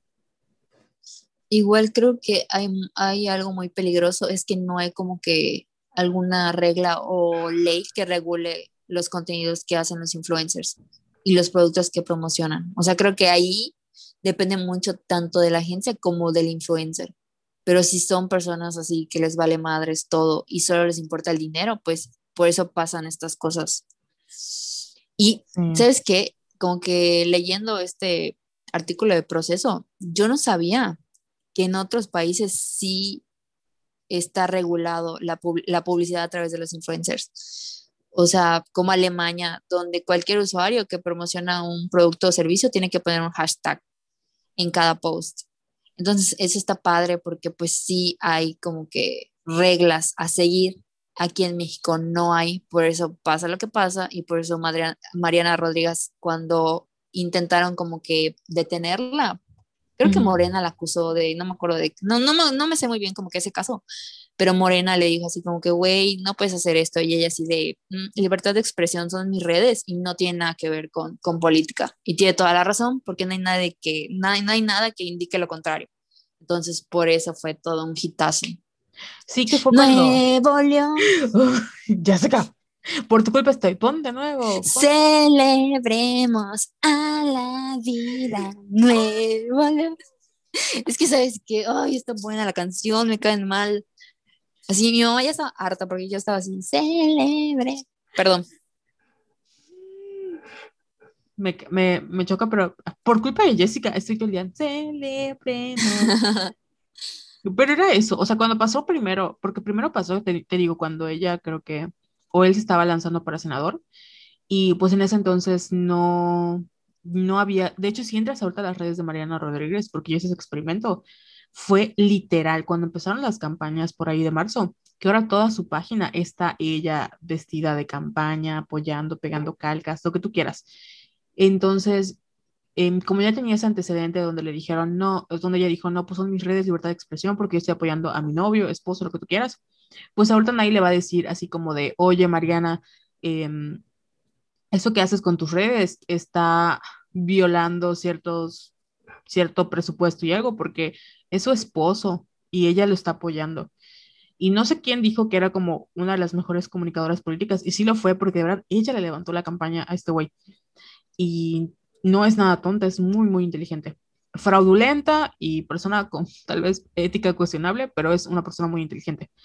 Y ella va a ser la, la primera dama, bueno, ella es la primera dama de Nuevo León. Entonces, sí, creo que en Chile sí tienen esa regla de que necesitan poner que es un anuncio.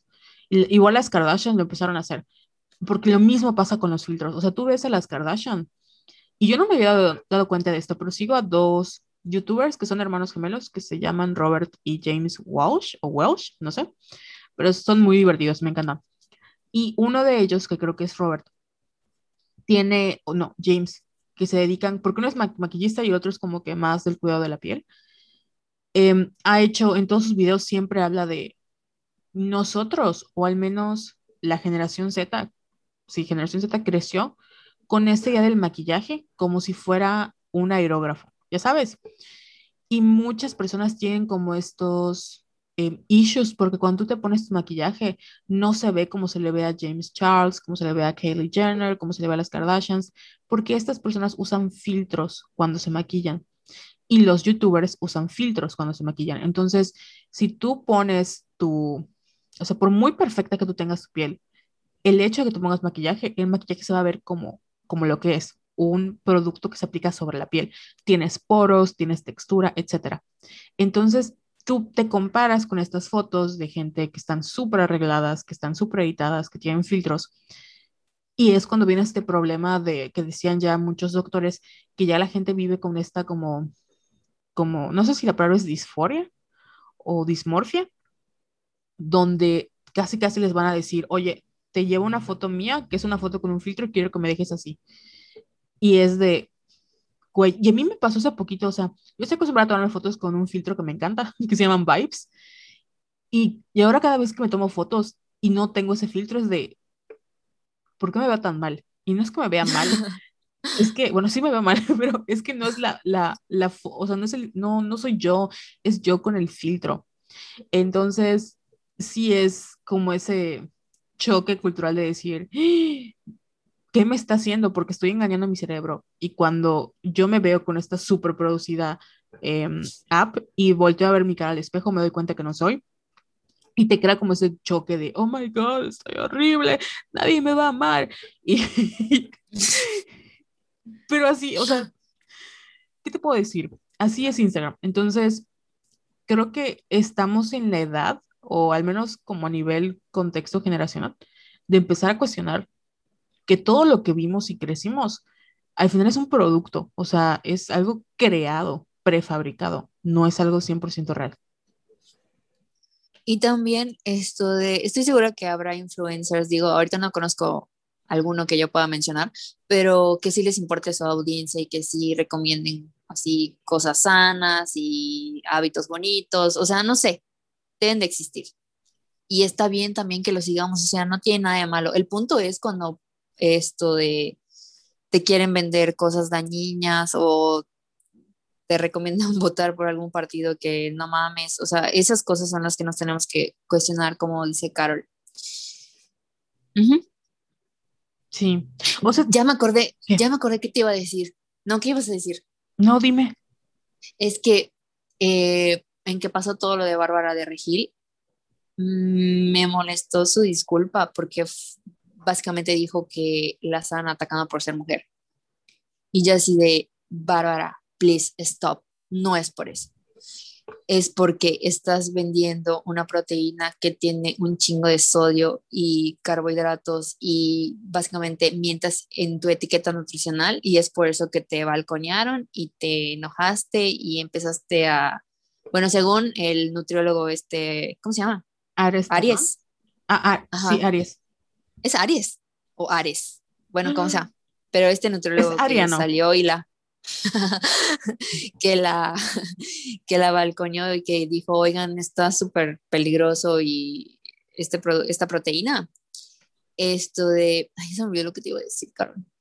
Que, que estaba diciendo ella que, o sea, la atacaron por ser mujer en vez de... Ajá.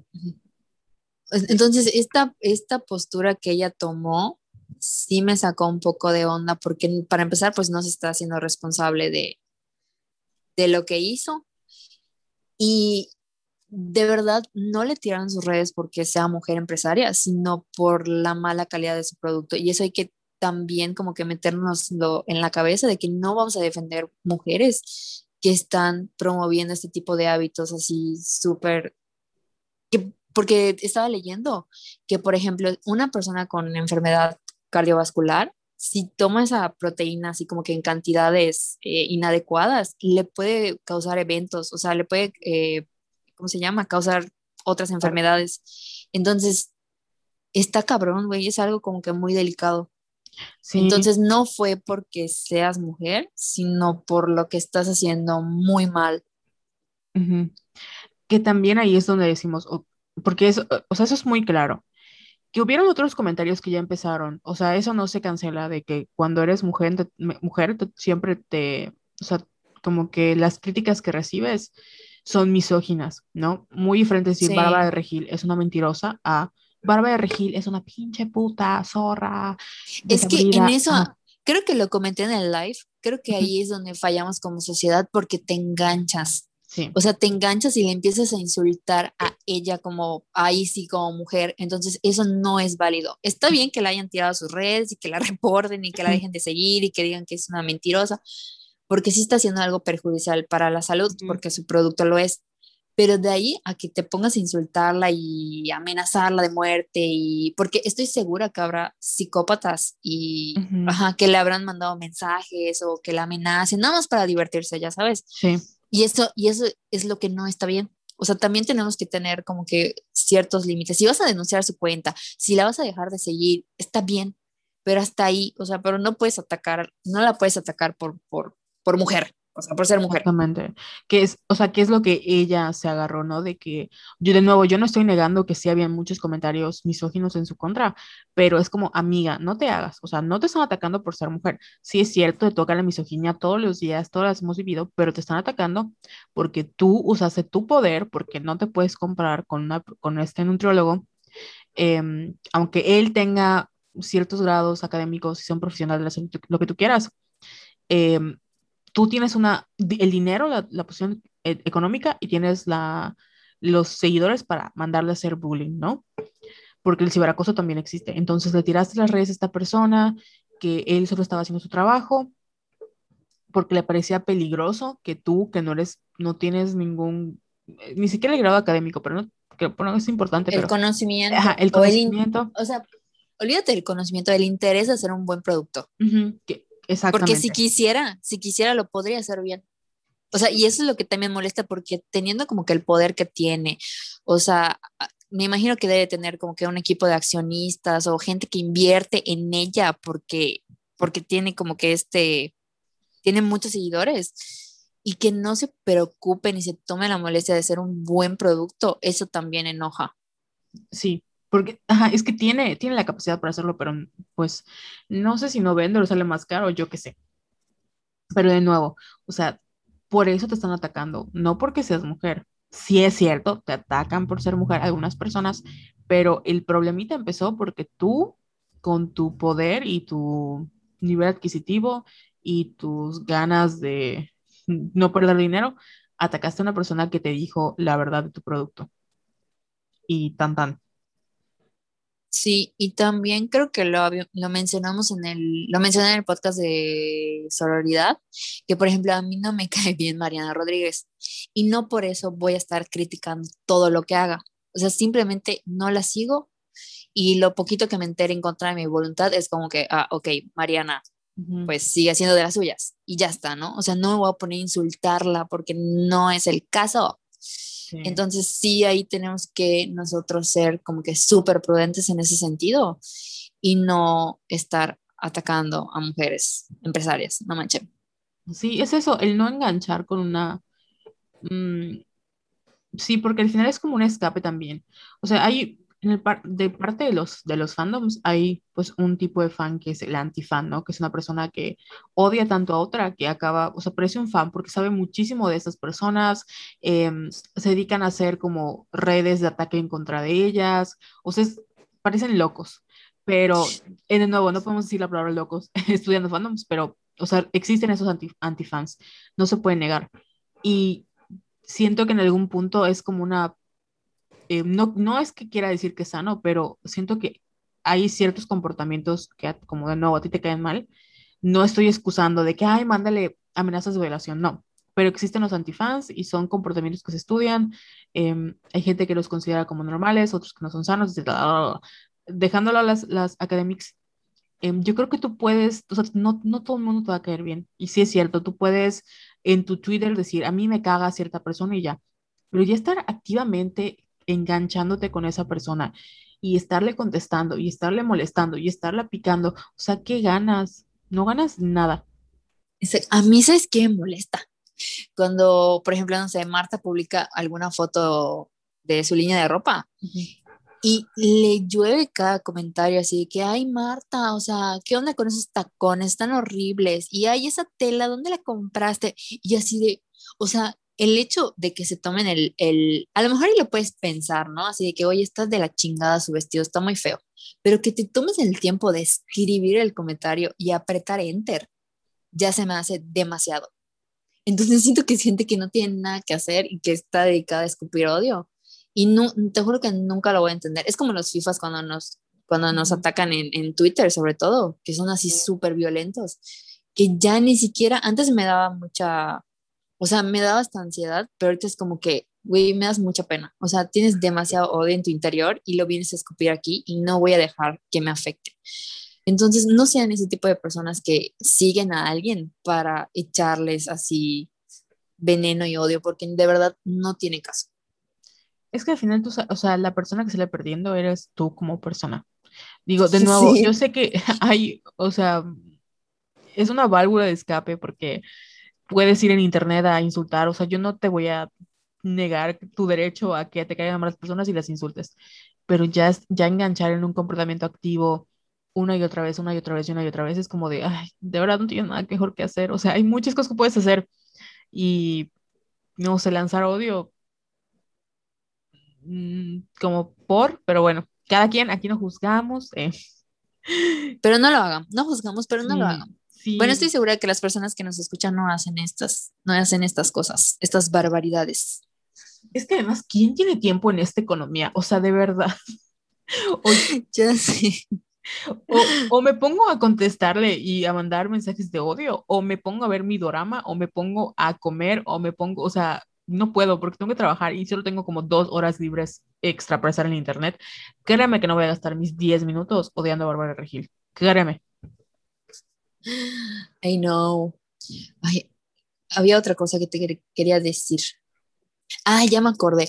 Una cosa que igual me sacó mucho de onda es que una chica tuiteó que así de que, oigan, sí entiendo todo lo de Bárbara de Regil, pero como, no sienten como que se están pasando de lanza, porque por ejemplo, mientras le tiraron sus redes a Bárbara de Regil, Ricardo Ponce acaba de vender así todo un curso nuevo de 50 mil pesos. Entonces dije, güey, ahí sí creo que hay misoginia, porque cómo es que enseguida, o sea, en cuestión de días, se cayó la cuenta de Bárbara de su proteína, pero la de Ricardo Ponce, o sea, todas las, las redes de Ricardo Ponce siguen activas.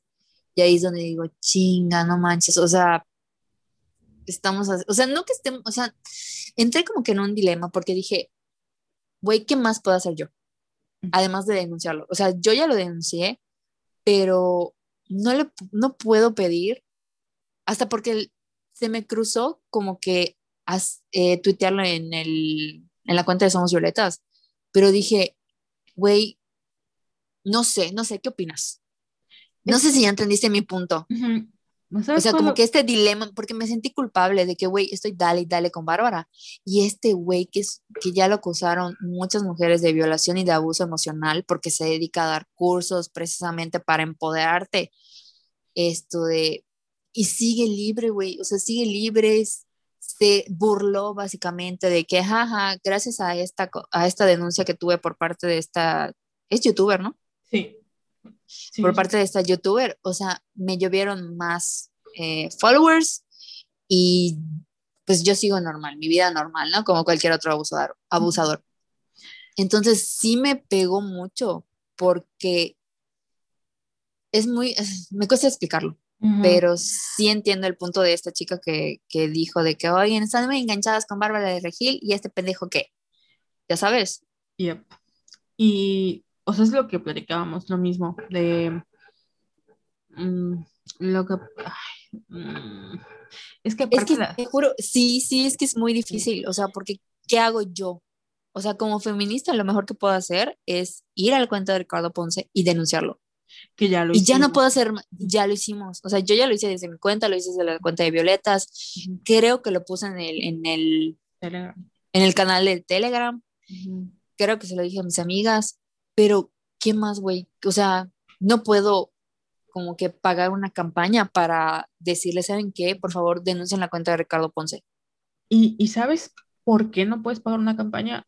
Aparte de que no tenemos el dinero, porque nos hemos enfrentado ya muchísimas veces a estos casos de influencers, de personalidades, de artistas, lo que tú quieras. Y no solo de eso, sino de páginas grandes que se dedican, que son redes de trata y de pornografía infantil. Tuvimos un caso acá en Yucatán mencionado y no las podemos tirar. O sea, lo hemos intentado, no las podemos tirar. ¿Por qué? Porque, y lo decía Pau ayer en el live, o sea, te dicen, ¿qué te hizo a ti? ¿Qué te hizo a ti? Sí. Y mm, incluso cuando les dices, oye, esta persona, esta página tiene fotos em, de menores o se dedica a esto o amenaza a esto, es no hay, o sea, no hay manera. Y de verdad no es la primera vez que nos topamos con estos casos. Este creo que es el más que tiene punto más followers. Pero ¿cuántas páginas en Facebook y en Twitter no hay que se dedican a compartir videos de chicas o de hasta de chicos o de menores de edad? Muchísimas. Y no las cierran. O sea, y es muy frustrante. Y hay muchas cosas que hablar, que si el poder, que si no sé qué, por eso el problema no es que, eh, o sea, sí sabemos que hay misoginia eh, internalizada en el caso de Bárbara de Regil con los ataques que recibe, pero no le empezaron a atacar por eso. Y el que Ricardo Libre, es Ricardo Libre, Ricardo Ponce siga libre, ah, tiene que ver muchísimo con este sistema con el que vivimos. O sea, una violación sexual, una violencia, lo que este hombre hace, ¿qué es en el sistema? O sea, no es nada, porque estamos acostumbrados a hacer eso, ya sabes. Y de nuevo, es por la, lo que contaba esta chica, esta es una situación muy vulnerable y al final no estás en condiciones de acceder, pero entre comillas accedes. Entonces, ¿de quién es la culpa? Tuya, porque tú, entre comillas, accediste, cuando sabemos que no accedió, que fue una agresión sexual, que fue una violación, como le quieran llamar, fue una agresión, etc. Entonces, este güey es un criminal que no les podemos votar sus redes porque no está haciendo nada mal, entre comillas, y porque la gente no cree que haya hecho nada mal. Y porque aparte venden, ya. Ya, ya entendí, ya. venden este discurso de, ay, que me caga, que igual Barbarita, Barba, Barbarita lo utilizó, pero con este güey es como, mm, de, la gente, o sea, es cuando tú estás bien, el mundo te va a querer atacar y lo único que tienes que hacer es perdonar y dejar que los demás hablen así como de, la gente me quiere atacar y yo estoy bien con no, güey, tú eres un pinche pendejo, maldito agresor, lo que tú quieres es un imbécil criminal que debería estar en la cárcel, pero no lo va a estar. Y yo sé que no lo va a estar porque la justicia para las mujeres en este país no existe. Por eso, o sea, ¿por qué le va mal a las mujeres? Por el patriarcado. ¿Por qué los hombres no pagan? Por el patriarcado. ¿Y quién debe, o sea, nosotras como mujeres estamos haciendo todo lo posible para que esto cambie? Y por eso es muy cansado, por eso es muy, muy cansado, porque sabemos que al final nosotras nunca ganamos. Siempre se nos va a juzgar, siempre nos va a pasar esto, o sea, siempre vamos a ser las malas de la historia. Y a la gente que, que tiene el poder para, por ejemplo, te aseguro que muchos de los nuevos seguidores de este güey eran hombres. Te lo súper aseguro. Y estos güeyes que, que minimizan la violencia, que que no hacen su chamba, que les vale las mujeres porque no nos ven como personas, nos ven como objetos, no nos ven como sujetas, nos ven como, como mm, ciudadanas de segunda clase. No cuestionan, o sea, no cuestionas. Hace es mucho más valioso que tú como hombre le digas a tu amigo, güey, ese comentario que hiciste está súper fuera de lugar, no lo hagas. A que te vistas de aliado y vayas a una marcha y no, no, no. Es más importante cuando tú cuestionas a tu amigo agresor o te dejas de llevar con él o rompes ese lazo o cuestionas tus, tus violencias que cuando te disfrazas de aliado y sales a marchar cada 8M. De verdad. Sí, ya, ya, ahora que como que la manera en que lo planteaste ya lo entendí mejor porque yo decía, ¿por qué? ¿Por qué? ¿Por qué? Bárbara sí le tiraron sus redes y a Ricardo Ponce no. O sea, básicamente a los ojos de la sociedad, lo que hizo Bárbara estuvo de la chingada, que es real, pero lo de Ricardo Ponce es como que, nah, porque por todo lo que acabas de decir, por el patriarcado, porque de seguro piensan que las víctimas se lo merecían porque ellas lo buscaron. Sí, básicamente es eso, sí. O sea, de verdad es el patriarcado. De nuevo, Bárbara no está incorrecta en que hay mucha misoginia alrededor de, las, de los ataques que le lanzan, pero la crítica que se le hace no es desde la misoginia, porque no la estamos criticando por ser mujer, la criticamos por ser una persona que vende un producto eh, peligroso para la salud. Que la, gente, que, que la gente parta de ahí para atacarla y ser misógina es otra cosa. Pero el verdadero problema no es que ella sea mujer, sino que es una persona que no tiene ética profesional, básicamente. Ya que se acaban los influencers, eh. Sería así. Me quedo sin trabajo. Ay, no, ya, ya, ya. Ya me siento mejor. Porque sí me sentí así culpable cuando leí. Porque típico que estás así en tu Twitter, ¿no? La, la, la, la, y lees un tweet así de que, ¿por qué hacen esto y esto no? Y es como que, ay, soy una mala feminista. Porque me pasa todos los días y más cuando estoy leyendo Twitter. Leyendo Twitter como si fuera el periódico. Pero sí pasa esto de que no me dejo de cuestionar, pero ya estoy más tranquila ahora. Y si pueden denunciar el Instagram de este güey, por favor, háganlo. Sí, y de, nuevo, o sea, lo hemos hecho. Yo sé que hay campañas para denunciarle la cuenta de este güey, no solo con esto, sino con redes de, de trata, de fotos, de, de muchísimas cosas. A mí me han quitado mi cuenta en, me han suspendido la cuenta en Facebook porque una vez puse los hombres son basura o men are trash. Porque para eso Facebook, mira, no puedes poner men are trash o men, cualquier cosa que involucre decir los hombres son basura, te la corren. Pero puedes poner que violen las mujeres, que las maten, que no, y no va a pasar nada. ¿Por qué? Porque nuevo, o sea, el sistema que vivimos en una sociedad patriarcal, o sea, eso ya lo sabemos, ya lo sabemos, ya no tenemos que repetirlo. Es solo el, el buscar de nuevo estas, eh, o al menos siento que eso estamos haciendo, como buscar soluciones y tratar de decir, güey, por eso pasa lo de las marchas, ¿no? Que llega un momento donde dices, bueno, ya intenté hacerla por las buenas, ya intenté hacerla de manera calladita.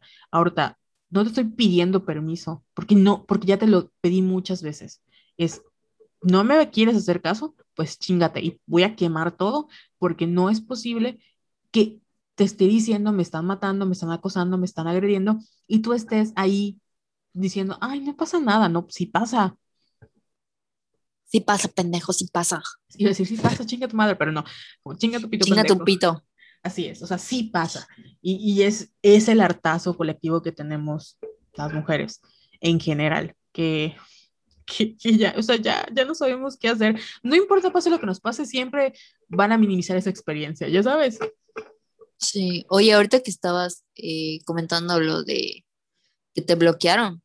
Sí. O sea, voy a presumir que a mí nunca me han bloqueado de Facebook. Pero no Mala feminista. sí, soy la peor. Esto de cuántas veces no denunciamos tú y yo los mensajes feos que nos llegaban, tanto en Instagram como en Facebook. Y la respuesta, güey, además de que tardaban así como dos, tres días, de que no, no encontramos nada malo, nada violento en este comentario. Puta, y era una amenaza de muerte, ya sabes, así amenaza de violación. Y ahorita, como tú comentas, porque ya conozco a varias personas que han publicado así, mira, trash, o hombres con, escrita con, con bechica. Ajá y las bloquean. Y yo así de, ¿es en serio Facebook? O sea, hay amenazas de muerte, hay comentarios súper fuertes, o sea, y súper violentos hacia las mujeres, por ejemplo, en páginas feministas. Y los denuncias y luego te salen con que no, no pasa nada, no, no es violento, no encontramos ningún error. O sea, y güey, están pasadísimos. Y, o sea, es un ejemplo claro de todo lo que, todo lo que acabamos de platicar. ¿qué te puedo decir? o sea. Ya que más te digo, ¿verdad? Ya. Así es como de. Mm. Derrotadas, derrotadas por los influencers y por Mark Zuckerberg.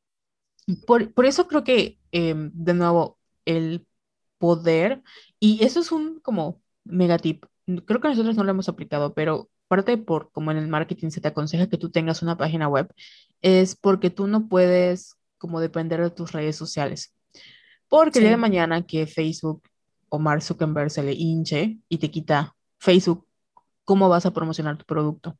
Entonces tienes que tener una página web, tienes que tener una buena estrategia de marketing, una estrategia que sea integral, que sea mm, a largo plazo, donde no dependas de los anuncios pagados, donde tengas buen SEO, la, la, la. Entonces, eh, nosotros nos hemos salvado porque realmente vivimos en las redes, pero ya construimos una audiencia que también, de nuevo, es es un proceso complicado, es algo que no es de la noche a la mañana y hay gente que cree que o que tiene la facilidad de hacer esto, por ejemplo, los, em, o sea, si te das cuenta, por ejemplo, Kylie Jenner y las Kardashian y eso son, son influencers, ¿no? Y no le puedo quitar lo que han hecho por la, eh, por la cultura o la pop culture, porque tienen una, una huella enorme pero no podemos olvidarnos que esas personas tienen muchísimo dinero y que gracias a ese dinero construyeron sus emporios. Si bien en un principio no tenían tanto dinero y lo hicieron con esto, pues Kylie Jenner no se volvió famosa porque sea así súper, bueno, sí es muy inteligente, pero no, no fue por gracia de Dios, sino porque detrás de ella estaba su mamá, que es Kris Jenner, tenía un, un fideicomiso, tenía que es la hermanita de las Kardashian, o sea, hay muchas cosas que, que se involucran en, la creación de un, de un influencer. Y por eso también si ustedes están como que tratando, porque es, válido, o sea, si tú quieres ser influencer, es muy válido, está súper bien, pero no te tienes que sentir frustrada si sientes que no puedes competir con estas personas, porque de verdad es un mercado muy, muy, muy reducido. Y si te das cuenta quiénes son los influencers, ves a Andy Benavides, a, Mar, a, a Margarita Rodríguez, a, a esta Mariana Rodríguez, a Bárbara de Regil, o sea, todas las influencers, todas son blancas y flacas. O sea, todas venden esta idea de aspiracional que tenemos, de lo que queremos y nos gustaría ser. Y aunque digamos que no, cada que tú consumes parte o algo de un influencer es porque tú quieres estar un poquito más cerca de ser esa persona y ser esa versión. Entonces, es de nuevo cuestionar qué es lo que consumimos, qué es lo que hacemos y también e, está bien ver a, sentirnos representadas con, yo sigo por ejemplo a Priscila Arias, que es la fashionista, que me cae muy bien, hace contenidos, hay cosas en las que yo no coincido para nada con ella, pero celebro eso, que tiene, que ella tiene esa relación muy cercana con su audiencia y habla de todo, y habla de problemas que tiene como ser una mujer eh, gorda, por como, de hecho cuando pasó el caso Nat Campos, ella fue muy abierta de cómo se dio cuenta de que ella también había sufrido una agresión y no se dio cuenta hasta ese momento. Entonces, como que ese tipo de cosas son las que nos hacen acercarnos más a, no porque tú tengas que revelar nada de tu vida, ¿no? Pero como que el hablar de cosas que nadie habla, que igual, por eso nació Somos Violetas porque nos pasaba lo mismo, pues queremos sentirnos cerca y sentir que no estamos locas, porque es muy difícil ser mujer, es muy difícil. Entonces, cuando ves a alguien que tiene como los mismos struggles o tiene los mismos issues que tú, pues te sientes más acompañada, ¿no? Y está bien, es normal eh, querer seguir un influencer, solo que hay que ser muy, pero muy, muy, muy, muy, muy eh, suspicious de lo que comparten porque es una marca al final, no podemos perder de eso, es una marca y lo que nos ven, lo que nos venden es lo que ellos nos quieren enseñar. Ay, me gustaría que fueran más responsables, porque creo que no, todavía no, no, no se dan cuenta del poder que tienen y del daño que pueden causar. Entonces, eso sería como que que empiecen con este trabajo interno, con estas reflexiones que estamos haciendo nosotras y que, porque después de cada episodio siempre, así como ya lo mencionó Carol, a veces decimos así como que, ay, no debí decir esto y de repente sí nos llegan mensajitos así de que, oigan, dijeron tal cosa y ya respondemos, ¿no? Cuando no se nos olvide y cuando podemos. Esto de, pero queremos pedirles una disculpa si alguna vez hemos dicho alguna estupidez. Según yo, no tan grave, pero es que igual hemos crecido como que a la par, ¿no? También lo decíamos en el live de con Pau, de que creo que sí se nota mucho como que el cambio que hemos tenido. Y sé que a veces nos escuchamos muy enojadas porque lo estamos. Y también es válido, pero sí estamos como que cada día más conscientes del, de este podercito que tenemos, porque tú sabías que somos nano influencers. Porque hay tipos, hay tipos de influencers según el tamaño de la audiencia y nosotras somos, ah, no, somos microinfluencers porque ellos tienen entre 5K y 100K. Los nano tienen entre 2K, lo estoy diciendo bien, 2K, ¿verdad? Sí, 2000, sí. Ajá, 2000 y 5000. Los macro tienen entre 100 mil y un millón y los mega influencers tienen más de un millón. Nosotras somos micro. Oh. oh. Porque tenemos, creo que, no, en Instagram tenemos como 8 mil seguidoras. Donde tenemos más seguidoras, y me da risa porque nunca la usamos, o sea, la hemos hecho a un lado completamente, es Facebook, porque allá sí, creo que sí llegamos como a los 50. Ahora estamos desaprovechando ese canal de comunicación. Ustedes saben que el caso de Herrero, asador de, de paja. Ay, no. ¿sabes qué es lo más chistoso, Jessica? Que nosotros tenemos nuestra mega estrategia de marketing en nuestro drive, queridísimo. Y creo que teníamos planeado todo el año y se nos olvidó. Ahí sigue. No se nos olvidó, no se nos ha pegado la gana de hacerlo. Sí, es que de nuevo. Pero sabes que tenemos, Carol y yo tenemos muy, muy seguida esta conversación de que si queremos o no, como que no que siga creciendo Somos Violetas, porque sé que va a seguir creciendo orgánicamente como lo ha hecho desde que empezamos, pero dar este paso gigante de que vivamos y somos violetas. Nos ha tomado así, bueno, ustedes lo saben, no hemos hecho la marcha. O sea, con eso lo demostramos, ¿no? Como que todavía tenemos dudas, porque precisamente trabajamos en marketing y sabemos como que la responsabilidad que implica y tener como que el poder, no sé, que por ejemplo tenía Bárbara de Gil antes de, de este escándalo, es too much. O sea, porque parece que no. Bueno, para personas con conciencia con nosotras. ¿Estás de acuerdo? O sea, el, o sea, si solo, si con lo del tweet ese que leí de que, güey, le están prestando más atención a Bárbara de Regil que a Ricardo Ponce, me sentí súper mal. Imagínate, tomando decisiones de qué campañas hacer, qué no. O sea, me voy a, me voy a volver loca. Es demasiada responsabilidad, demasiada. Lo peor es que el tema que manejamos, porque de nuevo hemos ido creciendo, y esto lo hablamos, em, creo que igual lo comenté en una, me invitaron a una clase de podcast.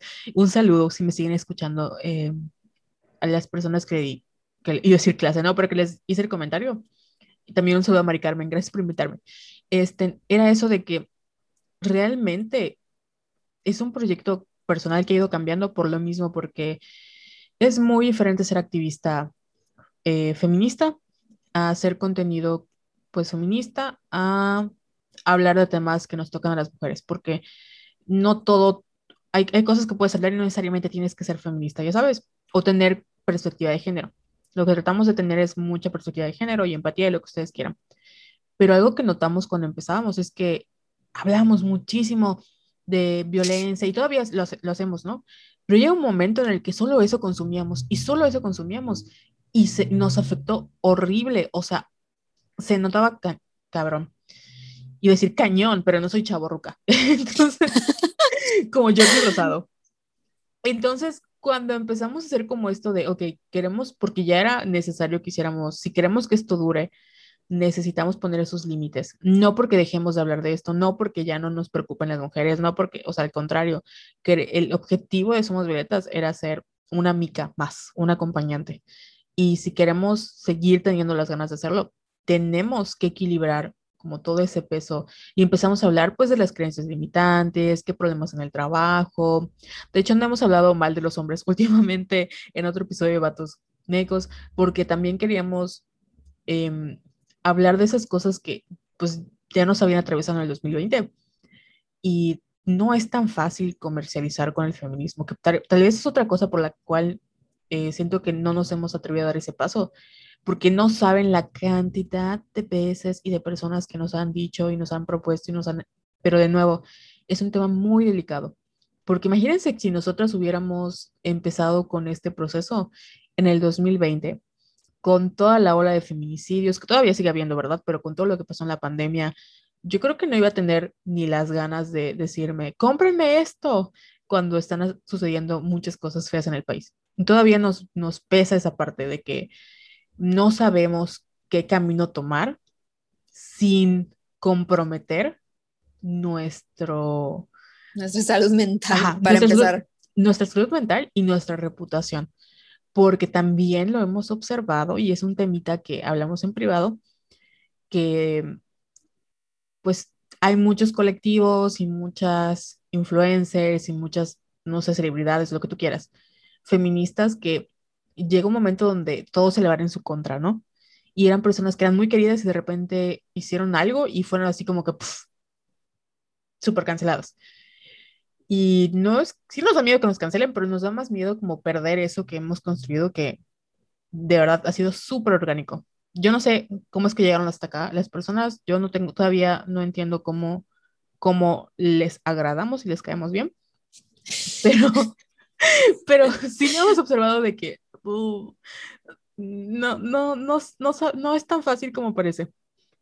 Ya sé. Sí, estoy de acuerdo contigo. Así como todas derrotadas. Pero, pero es, es, lo bonito. Y creo que porque tenemos, lo que nos ha salvado es que de verdad tenemos ese background de marketing. Yo creo. Y que igual es que nos ha salvado realmente que no hemos capitalizado el proyecto. Así de simple.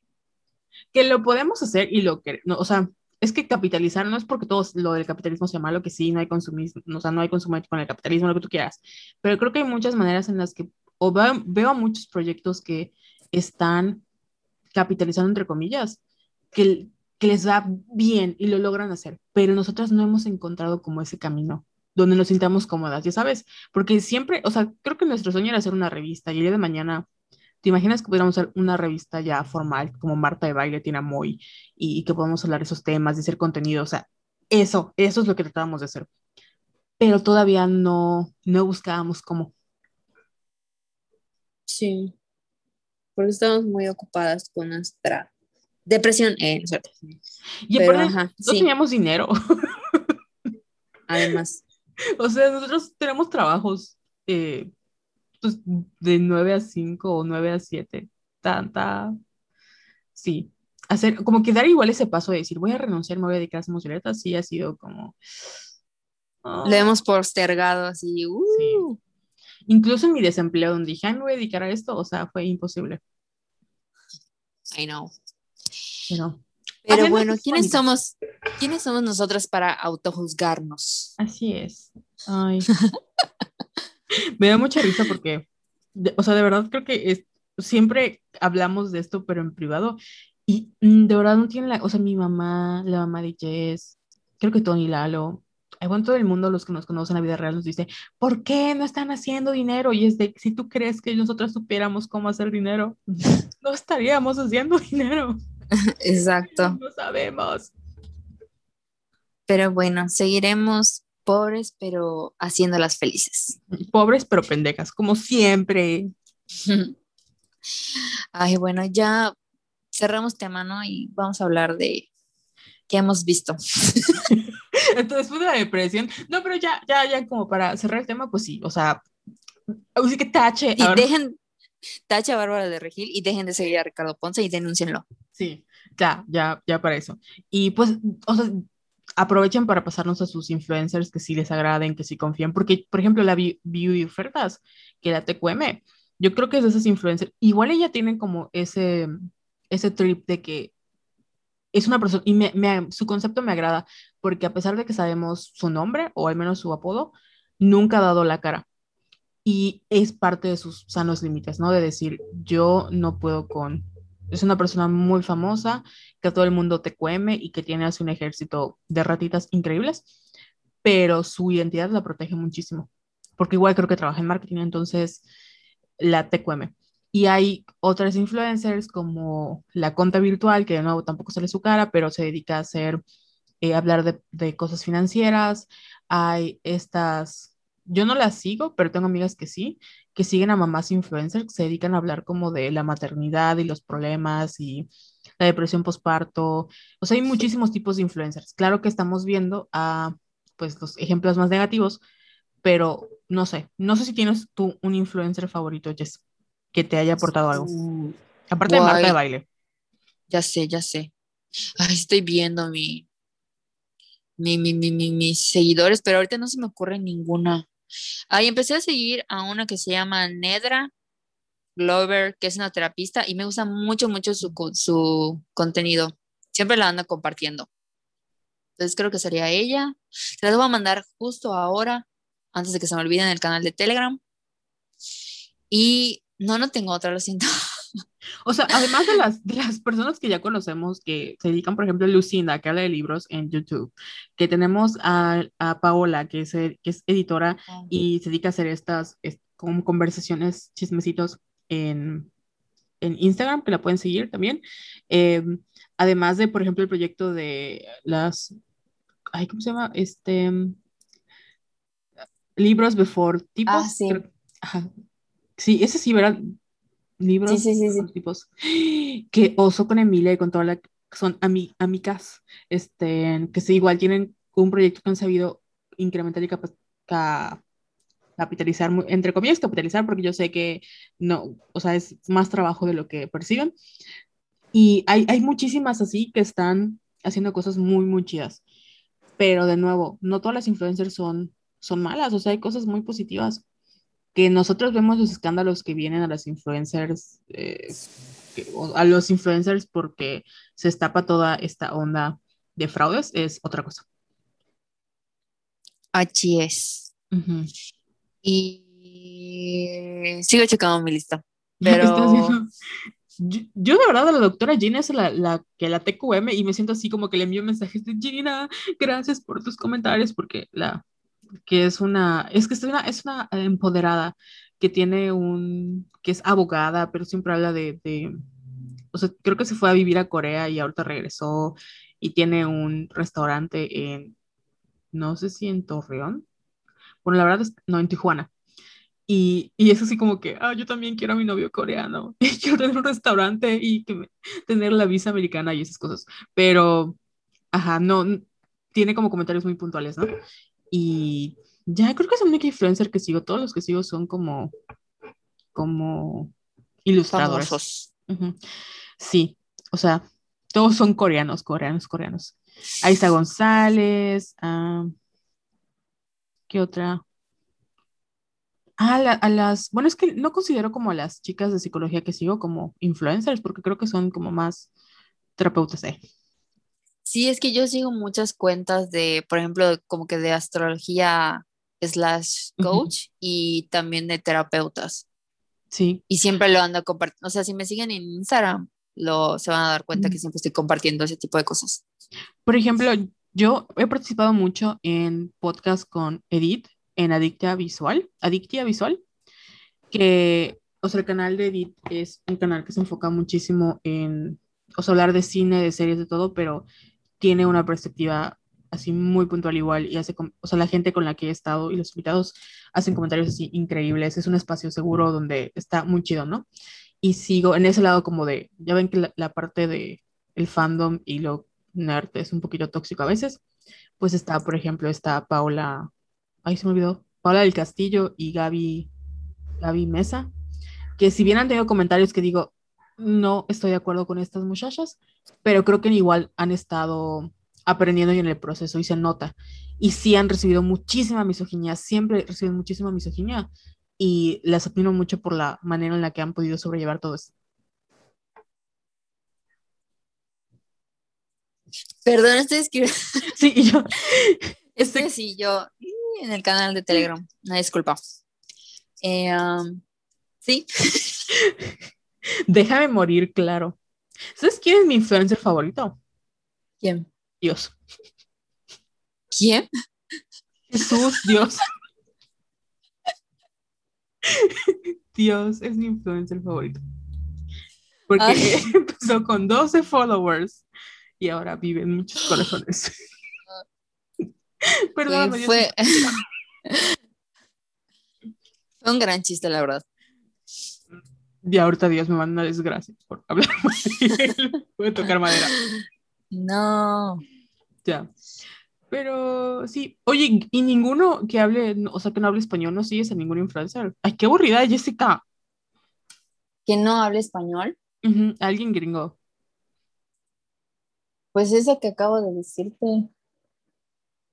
Es que yo estoy muy pendiente como que de... Te voy a decir mi rutina en Instagram. Cuando termino de trabajar, lo primero que hago es ir a la cuenta de mi astral y ver, porque ya ves que Mía sube como que un millón de historias. Y no sube, o sea, sube en mi astral, sube en Astral Fax y Venus, la cuenta de Yo soy el deseo. O sea, tengo ahí un chingo de material para checar al día. Luego me pongo a ver así como que, a ver qué subió esta Florence Pugh. Luego, qué está haciendo Kim Kardashian luego qué está haciendo Marta Baile, luego qué está haciendo su editora, o sea, ya tengo como que mi rutina, ya sabes, y a veces sí me cuesta como que seguir a más gente. Sí. Porque ya sé, ya tengo detectado muy bien lo, lo que me gusta ver. Entonces, ay, soy una chingada. Iba a decir una loca, pero, ajá. Perdón, o sea, me pueden recomendar influencers, háganlo. Sí, o sea, que nos recomienden a su, a su, su, su, su influencer, su, su, influencer fab, porque yo, de verdad, yo solo sigo ilustradores en mi cuenta. Como en Somos Violetas, creo que seguimos a, varias. La verdad es que nunca veo las historias de la gente en Somos, desde Somos Violetas. Entonces, todo lo que, lo que hacemos lo hago en mi cuenta personal. Y pues, mis influencers favoritas son mis amigas. a la Teipatria, o sea, de verdad. Que por cierto estoy molesta porque, porque eh, una amiga de la Taipatria hizo un giveaway de sus obras y no me gané nada. Entonces. Ay, ¿sabes qué? Hubo una ilustración de Sofía que me gustó muchísimo. Está así preciosa la del atardecer. Sí. Está increíble, así la quiero, así. Que haga para poner en mi cuarto. Sí, Sofía es muy talentosa. Toda la Taipatria es muy talentosa.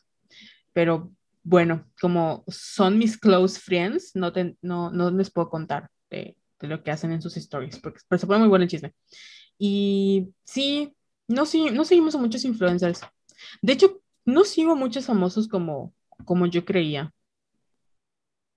No, yo sí, creo que sí. Creo que la, a las únicas, a la única que sigo en Instagram y, y la TQM es a Isa González.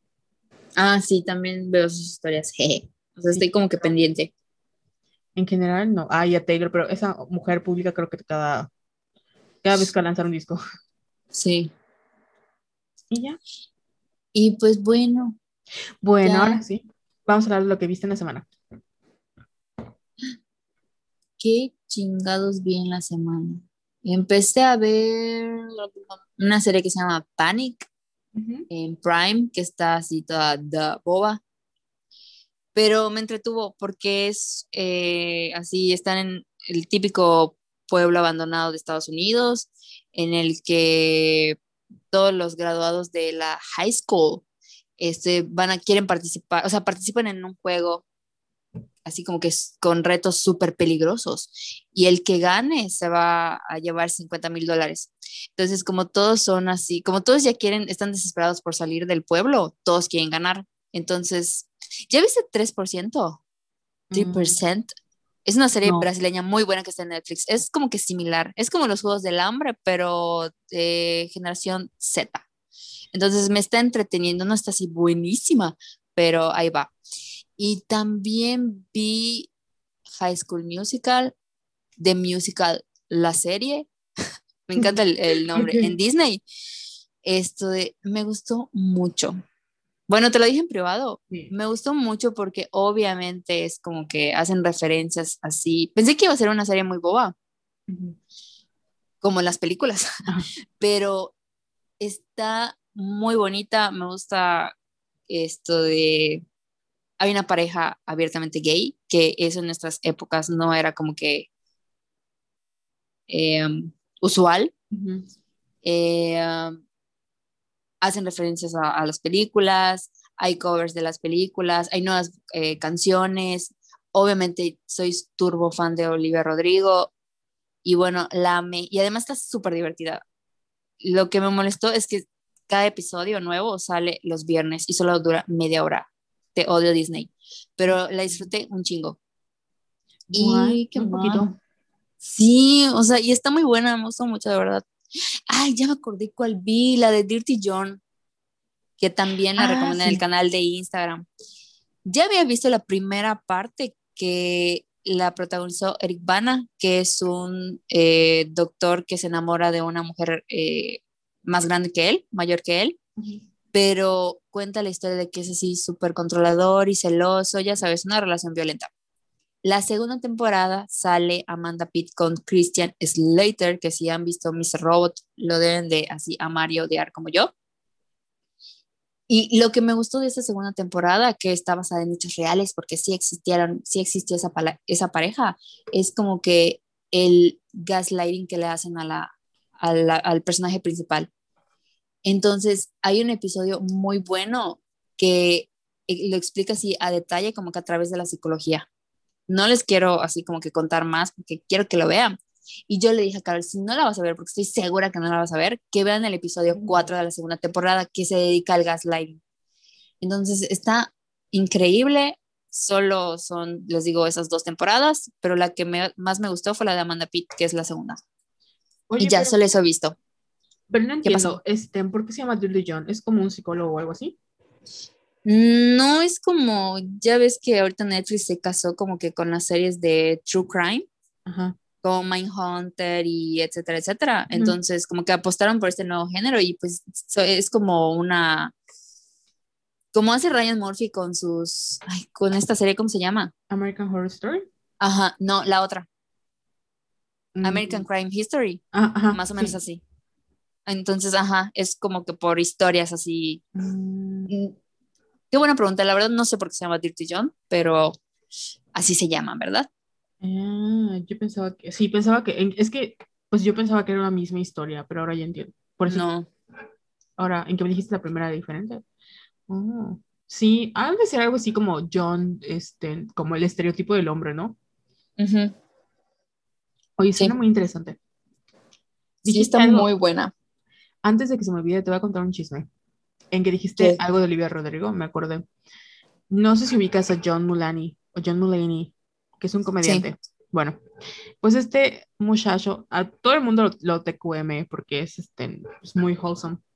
Y este chico entró a rehabilitación por alcoholismo. Siempre ha dado esos problemas, que, los problemas que tuvo eh, creciendo con el alcoholismo y las drogas. Pero hace unos meses como que entró a rehabilitación y ya se venía escuchando el rumor de que se iba a divorciar de su esposa, que se llama Anne y Ana. Y pues él siempre ha hablado muy bien de su esposa, la adoraba y, y siempre han sido como un, una pareja ejemplar, ¿no? Corte, ¿ah? Eh, creo que un día después de que anuncia, o dos días después de que anuncia su divorcio de John con Ana, porque su esposa es artista, se dedica a hacer, creo que, como, em, no son recreaciones, pero creo que se dedica como a salvar ciertas lámparas o, ciertos artículos vintage. Entonces es una, trabaja con celebridades, ¿no? Entonces sale que el rumor de que él está saliendo con Olivia Moon, que si Mm. ustedes vieron X-Men, pues ella era, ay, se me olvidó el personaje de esta chica, pero es muy famosa, Olivia Moon. Y todo el mundo dijo así como, "Mm, John, suspicious que esté saliendo con Olivia. Corte A, hace unos días su ex, Ana, publicó, eh, compartió una canción de, Olivia Rodrigo, diciéndole así como de, hey bestie, ¿no quieres que vayamos por un café o algo así?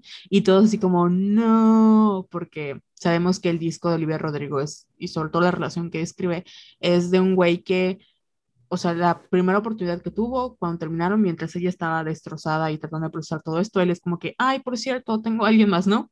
Como que tengo una nueva novia y te da a entender que antes de que ellos se acabaran andaba con esa persona.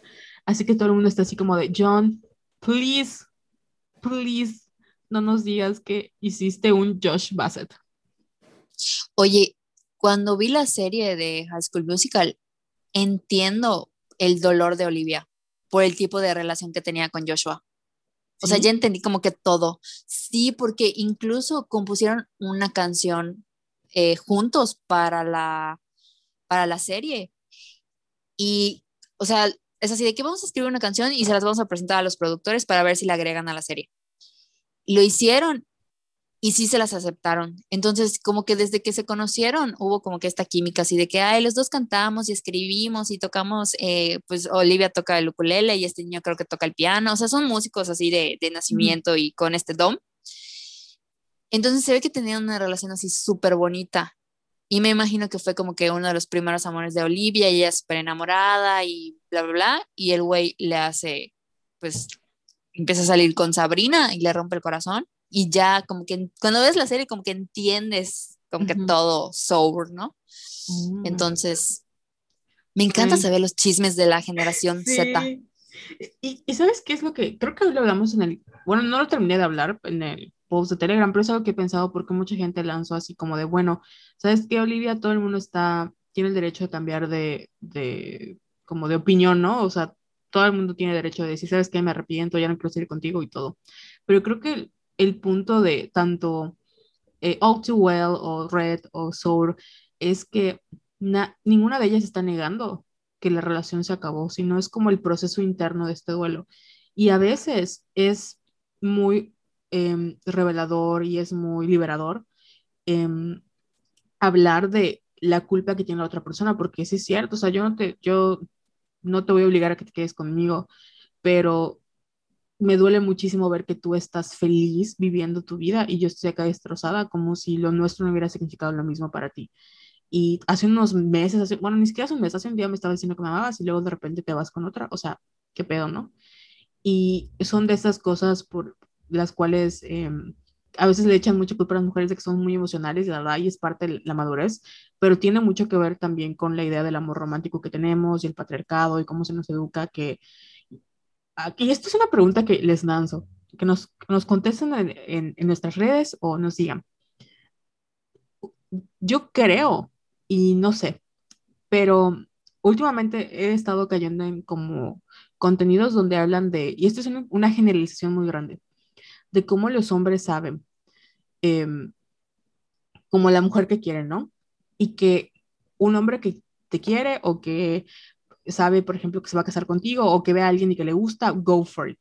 Entonces, he estado viendo muchos como contenidos de mujeres que hablan de el tiempo que desperdiciaron en una relación donde sabían que, o sea, ellas estaban dando todo porque veían algo estable y estos güeyes estaban con ellas porque eran su, mientras llegaba algo mejor, ya sabes.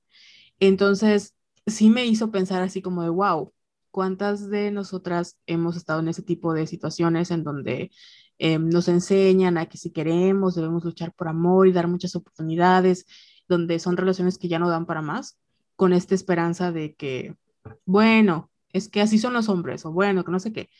Y al final, pues no los puedes, nadie es, no eres nadie para retenerlos, los dejas ir y se van y dices, todo lo que yo hice, todo el trabajo que yo hice, y tú me dejas por otra y así, no es ni culpa tuya, ni puedes echarle completamente la culpa a este güey porque no puedes controlar sus emociones, sentimientos, lo que tú quieras, pero sí es esta frustración que de nuevo, cuando un hombre habla de ellos y escribe canciones de despecho, es como, es que todas las mujeres son unas malditas putas interesadas, pero cuando nos toca hacerlo a nosotras es como de, güey, ya deberías superarlo, ya deberías madurar, y es como, no, es parte de, del proceso del duelo. Alexa, reproduce All Too Well de Taylor Swift en Spotify. Cuestionado. Carol, Carol, ¿qué pido? O sea, estábamos cerrando así como que más felices y me lanzas tu pregunta para que yo me deprima.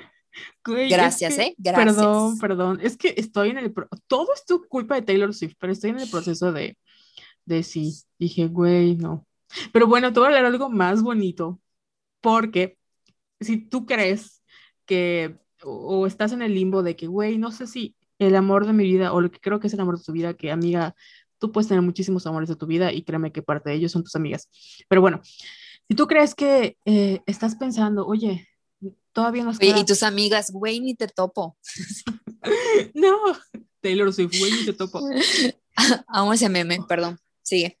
Que estás pensando que no hay futuro, pues déjame decirte que Ben Affleck y Jennifer López están juntos después de separarse por 20 años. Así que todavía hay esperanza si quieres reencontrarte con tu ex. Mm, sí, y yo así de, iba a no. decir, no, no, mejor no. I know. Es como bromi, o sea, no, pero sí, sí. creo que es parte de dejar ir, o sea, de verdad, tú, como dice Mía, déjalo ir y déjaselo, como let go and let go, o sea, déjalo ir, ¿para qué te pones a pensar en cosas que no puedes controlar? Y la vida da mil vueltas. Yo creo que Jennifer y Ben Affleck no se, se aferraron a sí mismos, sino que la vida los llevó a este lugar muy extraño y pues estarán andando en PR, pero está chistoso como la astrología hasta te explica, ¿no? De cómo a veces hay estos ciclos.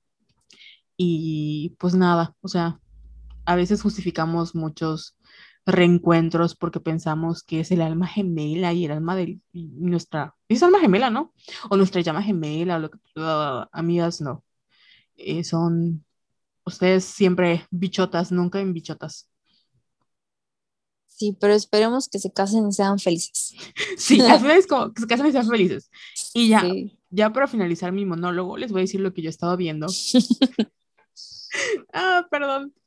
Empecé a ver por, primero, el, hoy es 18, ¿verdad? Bueno, hoy se estrenó la edición o la versión de doblaje latino de Vincenzo. Por favor, véanla. Si no les gusta leer subtítulos o se sienten incómodas escuchando coreano, vean Vincenzo en español latino. El doblaje está decente y, Dios mío, no puedo con esta serie. Y empecé a ver una que se llama Doom at Your Service o Fatalidad a tu servicio, que está buenísima, buenísima. No ha terminado, no quiero, no sé en qué va a acabar, sé que voy a sufrir mucho, pero está muy buena y el güey que sale es como que tiene una vibra y tuve que buscarlo en internet porque dije, ese güey tiene cara de escorpio y efectivamente es escorpio, porque tiene como esta cara de, de emo, de sufrido, de, no sé, como de agonía constante y como que ese es mi tipo. Y pues, sí, estaba en lo correcto. Está muy, está muy buena, está muy bonita, de nuevo está muy, muy amor romántico, pero bueno, así soy. Y también les quería contar un chisme que les conté en Telegram, que es en TikTok hay una tendencia a leer un libro llamado Ice Planet Barbarians, o Ice, sí, Ice Planet Barbarians, que básicamente son de unos aliens azules gigantes que no son unas mujeres que las secuestran estos aliens o alguna, por alguna razón acaban en este planeta de hielo y hagan de cuenta que los, o sea, son como unos güeyes de dos metros con cola y cuernos. Y por alguna extraña razón, ajá, está muy extraño. Pero no, iba a decir qué rico. pues aparece. Jessica, eres furry. Ay, perdón. Bueno, pues no estás tan mal porque aparentemente los cuernos sirven como de soporte, güey, ya sabes. O sea, como como, no he leído el libro, pero en eso estoy. Lo voy a leer, amigas, los voy a leer por ustedes. Pero sí, o sea, hay mucha gente que está como que cuestionando el que se sientan atraídas hacia eso porque según, pues te agarras los cuernos, ¿no? Y la cola, la cola, pues funciona para otras cosas. Entonces, lo voy a leer y les voy a comentar qué tan eficiente es que sean secuestradas por aliens azules, gigantes. Ay, wow, lo quiero leer. De seguro ya está en PDF. Sí, te lo voy a pasar. Porque lo Eh, Llegamos a nuestra reseña. va, me late, me sí. late. Ya me cansé de hablar, Jessica, habla tú. Pues yo ya terminé de hablar. Ya dije mis recomendaciones. Porque hablo mucho, me caigo mal. Hablamos igual. Bueno, tú sí hablas un poquito más, pero Pero sí de comunicación, se entiende. sí. Y Pues pues bueno, pues ya, Pues ya, pues ya. Nos, nos quedamos pensando en los aliens azules. Es que la verdad, o sea, ¿cómo te agarras de, o sea, bueno, sí, te agarras de los cuernos, pero no manches, debe doler, aunque parezca que no. O sea, Mm. Iba a decir, ahí voy a empezar a decir porque es así, ¿no? esto se queda para, para el canal de Telegram. Síganos. Síganos Únanse, únanse. Para que se Les prometo, les prometo que no escribimos tanto porque yo estoy en el de mi astral Ujú. y a veces me desespera porque manda un chingo de audios al día y yo así de, mía, te quiero mucho, pero es demasiado contenido, demasiado contenido. Obviamente que pues, no lo tengo que escuchar porque no es a huevo, ¿verdad? Pero es este FOMO que tengo así de que, ay, mando audio, tengo que escucharlo. Les prometo que así escribimos si acaso una vez al día, solo de lunes a viernes, no las molestamos fines de semana y siempre tratamos de ser así súper concisas y con los chismes así que están on fire. Sí. Bueno, a mí sí me gusta que Mía escriba cosas porque es gratis. no tengo para cuenta. Pero sí, tratamos de ser lo más eh, reducidas posibles. Y ya síganos porque hablamos de muchas cosas. Yo creo que de verdad cuando agarremos confianza ya vamos a hablar de, de otras cosillas. Sí. Y pues bueno, esto ha sido todo por hoy porque ya nos estamos durmiendo. Eh, Jessica, ¿cuáles son tus redes? Arroba Yesayala 17 y las tuyas. soy arroba, iba a decir Carol Santana, arroba Venus Ujú. sin y nos pueden encontrar en arroba somos violetas en todas partes para que nos sigan, Sí, síganos en Instagram, por favor. para que les demos Es que swipe ya up. quiero, ya quiero tener nuestro swipe up. Sí, Si no voy a tener que invertir en una campaña para lograr el, el número de seguidores. En cierto, sí, que nunca hemos hecho eso de verdad. Nunca hemos pagado una campaña en Somos Violetas, jamás, Sí. jamás, jamás. No, porque somos pobres. pero, pero bueno, no se preocupen, ustedes seguirán teniendo el contenido de calidad, ya sea que tengamos up o no. Así es. Y bueno, esto ha sido todo por hoy otra vez. No sé si quieres agregar algo más, Jessica. No, solo que tú grabaste, ¿verdad? Porque Sí. yo estoy en mi celular. Ah, ok. ¿Te imaginas así Sí. dos horas no se grabaron? Me mato. No, sí grabé, sigue grabándose. Ah, está bien. Y pues entonces, bye. Bye, nos vemos la próxima. O en el canal de, oh, o en el canal de Telegram. Adiós. Ya voy a salir, ¿eh? Sí, yo igual. Me voy porque voy a leer Ice Barbarians. Adiós. Bye.